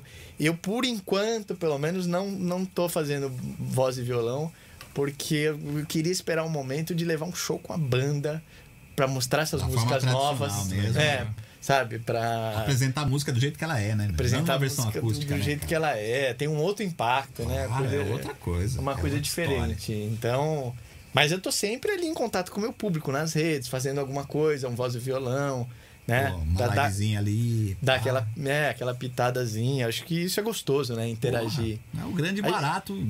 É, é, para vocês é como o jogador entrar em campo, né, cara? É. Uma coisa é treinar, outra coisa é entrar em campo, a torcida ali. Porra, não tem coisa igual. Mas quando rolar, dá um toque que a gente vai, hein, bicho. Pô, vamos lá. ficar- E depois nós vamos lá na- na- no, no barzinho secreto lá que você falou ainda. Puta, Ah, isso do Ursão? Ó, Vou passar pra vocês. Demorou? Não, tem que ir Demorou. com você. Não, vamos combinar um junto. dia. Vamos, vamos junto. Você avisa, junto. a gente. Vamos combinar. Acabou Vamos o show, a gente já vai o Blá e o Jair lá no, no bar secreto. O Wilson, se eu falar disso, que vocês vão, ele vai falar assim: fala pra eles fazerem o programa aqui, pô. Vai ser mais legal. Tá vendo o aí? Já é mais uma ideia. Pode mais uma ideia, por que não? Pô, Jair, ó, quanto tempo de papo já? Três horas. e 3 11 horas e 11 É, minutos. foi Meu três, na verdade, né? Começou umas. Foi, foi maior do que o outro, hein? Foi Uma mais- hora Segundo mais, tempo, foi- não teve só 45 minutos esse aqui, não. Teve mais. Nossa. É, 8 Pô, e Jair. 10. E eu nem fui no banheiro, hein, ó. Ó, o cara tá Duas bem, águas, meu. ainda tá. Tá dando aula pra tá gente, hein, bicho? Bexiguinha tá. ó. Pediram arrego. É, tivesse aqueles carros que, que eles só usar. Tuts, tuts, É, tuts. Já não aguentava. Já latejava. Pô, Jair, show de bola, cara. Mas isso é exercício de show, sabia? Ah, é? Tem isso? Show, às vezes tá Não três jeito, horas no né? palco, duas horas Ah, e é meia. verdade, hein? E eu tomo água o show inteiro. Pô, é Então mesmo, você-. Você. Eu tomo muito, muita água. Então você condiciona o corpo a Meio que mentalmente essas você situações. consegue. Podemos É dizer- da hora isso, cara. Podemos dizer que sua bexiga talvez seja 40% maior que a nossa. Pode E, ser. consequentemente, Cara, eu, eu, eu não entendo nada de, de forma. medicina, nem Mas- de, de- de biologia. Elasticidade deve ter. Mas eu acho que deve ter alguma coisa assim. Acho que o seu corpo acostuma a certas Que situações, barato, né? hein? Ó, o cara deu baile Não, mas eu fico imaginando aquele. Você já viu aquele jantar? É, Dinner in the Sky, né? Que o pessoal fica num Sim, Aquele lá que eu, falei, eu fico imaginando se a Eu vi o pessoa Paulo- precisa ir Paulo no banheiro, né? O Paulo Matias da Pan, né? Quando lançou, no começo ele foi. lá. Foi? Ele veio aqui, ele. aquelas- contou. Pouco antes Eu falo, vir. imagina aquela, né, Giba? Você Verdade. toma um vinhozão Legal ali. e daí, não, mas aí você come aquela carne e fala, hum, bateu, Ferrou. Preciso ir no Não tinha banheiro. E pensado aí? nisso, cara. Tem que Verdade, hein? ficar- Hã? Torneirinho ali, ó. Eu não tinha pensado nisso. Eu acho muito doido aquele Tá jantar. lá, furado aí falar- num negócio É desse. verdade. né? É, você que toma laxante, Cara. não vá. Jair, show de bola, meu velho. Muito obrigado pela Porra, presença. Obrigado pelo convite aí, obrigado pela atenção de sempre, Show. pela acolhida. Qualquer novidade, você sabe que a casa é sua, é só bater o, o- o papo do tiozão. Bate um fio, Bate o fio que manda as ideias pra gente. estamos que- aí. Vamos. que assim que tiver qualquer novidade, dá um toque pra gente. Ó, e tem muita por vir, hein? Tem muita que por vir. massa. Vamos ver se a gente não se falar esse ano ainda, a gente fala ano Quem que sabe em vem. dezembro, né? Boa. Quem sabe dezembro, vai ter o clipe de Lei da Atração em breve. Tem mais Boa. umas outras aí pra contar pra vocês. Uh, a música Show. do podcast que ele vai escrever ainda. Quem sabe uma música falando sobre o Aí, ó, podcast. guarda essa aí como suspense. Eu vou. Eu vou. Me, me coloque em contato com a. Como é que ela chama? A Thaís. A Thaís Sacomani. A Thaís, que eu, a gente faz uma colaboração. Eu mando umas hein? ideias. eu mando Demorou. Umas ideias. Vai bombar. Sucesso, Jairzão. Sucesso sempre. Obrigado pela presença mais uma vez. Eu que agradeço o convite, cara. Sempre um prazer. bom, é, Que bom acho que deu eu- certo. é, que bom que deu certo, né? Virou hoje, certinho. Era pra ser mesmo, hein? Era pra ser. Era pra ser. É lei da atração. É a lei da. É verdade. Eu falei contigo, É verdade. deu que certo. loucura. eu né? acredito nessas coisas. É, muda. E queria convidar todos, então, para ouvir Lei da Atração, né? É, tá em todas as plataformas digitais disponíveis. É, acho que vale a pena conferir, som novo. Também é uma música anti-estresse que te ensina, é, te ensina, te inspira, né? Te ajuda a, a- a lidar, como operar a lei da atração, atrair positividades. E ouçam as outras também, né? Para você gostar, tudo que tiver lá, olhar para trás. Vai lá. O seu canal no. Instagram é arroba Jair, Arroba Jair Block, sempre Block, lembrando BLO, que B-L-O-C-H. É, Jair é bloco de B-L-O-C-H. É, block. Se fizer bloco de bloqueio, é bloqueado. né? É, isso. E no Facebook, no, no, em todas as plataformas digitais, você pode seguir na plataforma, que é importante também, ajuda o É, artista. isso no aí. Spotify, entra lá e dá um follow. Isso. Se inscreve no canal do Clica no YouTube. coraçãozinho, ativa né? o sininho. O canal Jair Block também, é tudo bem Ah, fácil de, de achar. Tá unificado o nome, E- facinho de achar. Tá né? unificado e é isso. Então, espero aí voltar em breve ou vê-los nos shows e vamos marcar de lá no bar. do Wilson. Demorou, mano. Essa história? Eu lembro que você pediu o endereço dele. Eu enviei seis CDs pra ele. E ele levou nas De rádios de lá, hein, presente? Olha, ele levou que na rádio comunitária de Banzaê, Bahia. Você Isso. mandou. E aí a música toca no, nos postes de luz, Nossa, ficam as caixas que de legal, som. que lembro Olha que coisa legal, uma É legal realidade mesmo. que a gente nem Que não barato, sabe que né, existe. E onde pode chegar através de vocês, através do barato, programa, né? conhece vocês, ouve pela internet, Isso, né? é isso ouve mesmo. na rádio, assiste o podcast. Ele elogiou muito a entrevista que a gente fez anterior. Sim. Então, Que legal, né? Como que chega eu- o trabalho, Ele né? me mandou vídeo disso, inclusive eu preciso postar. Tá lá, não tive tempo. Pedi pra galera postar o vídeo do pra você gostar, tocando nas Na caixas caixa. do poste de luz. Putz, olha em que Banzaê, barato, né. Então, vocês de Banzaê, de toda a Bahia, eu adoro Salvador também. Pô, Bahia é sensacional. Obrigado pela audiência pelo apoio. de sensacional. bom, né? Graças a vocês aí. O trabalho de vocês é muito importante, cara. Pô, legal, Muito- Jair. Conta sempre com a importante. gente. Esse trabalho sempre tá aí pra pra pessoas como você mesmo que merecem, que tem um trabalho aí bacana pra mostrar. E acima de tudo, pessoas legais, bacanas que acrescentam muito pra gente. A gente tá sempre à disposição. Senti Obrigado. foto do violão, tá? Só pra você Verdade, hoje faltou o violãozinho. Então, né? eu vi, peço desculpas, Correria, eu vim né, de meu? outro compromisso hoje, não teve como trazer o violão. Mas na próxima eu. Foi a desculpa boa pra gente fazer a prorrogação. É. Não é, não? Sempre fica, né? Demorou. Próxima com violão, então, tá prometido. Boa. Jair, valeu, meu velho. Obrigado mesmo. Sucesso. Tamo junto. Rebenta. Obrigado pelo convite. Valeu. Fechamos então? Fechamos. Fechamos em nome de de Agência RF, Conteúdo Play, Opa! Rede Up, Banana Original, a loja criativa, Sensacional, aliás, sensacional. Planeta Vegas, Exato. E a nossa Bamberg premiadíssima, conceituada cerveja representando tão bem o nosso Brasil. Bamberg, essa é Electra, em homenagem à aeronave que fez a ponte aérea Rio-São Paulo durante tanto tempo. Ficamos por aqui, terça-feira, 5 da tarde. Quem vai estar com a gente é o Rick Colavito. O cara é o youtuber, especialista anos 80, televisão. Ele fez um vídeo tão legal aqui perto, onde era o SBT, aqui na Taliba Leonel. É. Um vídeo muito legal, resgatando a história do SBT. Um também com a história dos Bozos, todos os Bozos. Mas Bem legal, bem bacana. O Rick vai estar com a gente segunda-feira, cinco- é, terça-feira, 5 da tarde, então. Beleza? Beleza, Mar? Vamos nessa? Vamos nessa. Só- Ricardo, Boa noite a obrigado todos. pela concentração aí, menino. Eu, Muito eu ouvi obrigado. uma história aqui, só pra encerrar, do- de um cara recentemente, mas eu acho que é melhor contar fora do ar, cara. Não, Não, não, conta aqui. Agora a Será? galera vai, vai, vai mas o xingar, Colavito gente. vai ficar bravo comigo, cara. Conta, Não, não, não, depois conta ele aí. até acrescenta. É. É mesmo? massa. Pode, manda. Já é a deixa pro, pro, pra E foi num podcast. Não, foi numa live. Numa Ah. live do. Você conhece o Arnaldo Tirone, né? Sim, O Arnaldo Tirone. Tirone, Arnaldo Ribeiro e Eduardo Do Tirone, grandes total. jornalistas do futebol. Pra mim, tem um dos melhores canais de, de YouTube, de futebol. São Paulino, São Paulino. Dos dois grandes São Opa, Paulinos então, e cara, tal. gente boa mesmo. E daí, eu não lembro porque exatamente eles estavam falando sobre o Bozo. Uhum. E aí entrou um cara na live, que era amigo deles, mandou um comentário. Ele falou: Cara, o maior trauma da minha vida foi quando eu era criança. Eu fui de ônibus com a excursão pra lá pra ir no programa do, do, Bozo. Bozo no SBT. Quando a gente chega, a vovó Mafalda tava sentada numa caixa de cerveja, assim, ó, sabe que lembra das caixas de cerveja antigas que é o, né, o, Engradado. o, é, o Engradado. Uma caixa de cerveja, assim, ó, fumando cigarro com o nariz na testa. Ave Maria. O cara Acabou com o sonho Acabou moleque. o sonho da criança. Ele disse que ele faz terapia até hoje por causa dessa cena. Desconstruiu Que dó da completamente. Só Acabou. faltou aparecer dois duas bolas embaixo. Fora o ainda. que o Bozo aprontava, né? Então. É, mas isso ele não viu, mas você imagina pra criança. Nossa. Porque você Não. acredita, né? Você que- com oito Ele anos de chegou, tava a vovó Mafalda fumando um cigarro com o nariz na é testa, louco. sentado Tá numa caixa de cerveja. Acho É, que ela não esperava doido. que ia chegar na hora ali na. Mas que merda é essa, porra? O cara falou, o maior trauma que eu tenho na minha vida, trauma de O Valentino lá com charutão. Vamos ver se o Colavito sabe dessa, se ele vai Essa é contar isso boa. pra gente. Ah, ele sabe muita história do SBT. Ah, Essa aí- desculpem, Delma, mas não tinha como contar. Eu ia contar Não, fora do legal. ar aí, mas Foi boa, valeu a Contar, pena. pô. Valeu a pena essa. Ai, valeu, Jair. Rapaziada, terça-feira, então, 5 da tarde. Curte aí, se inscreve aí no nosso, no nosso canal no YouTube. Beleza? O Blá volta terça, 5 da tarde. Vamos nessa? Bora. Vamos nessa. É nóis. Que é valeu, boa, Beto. rapaziada. Valeu. Show.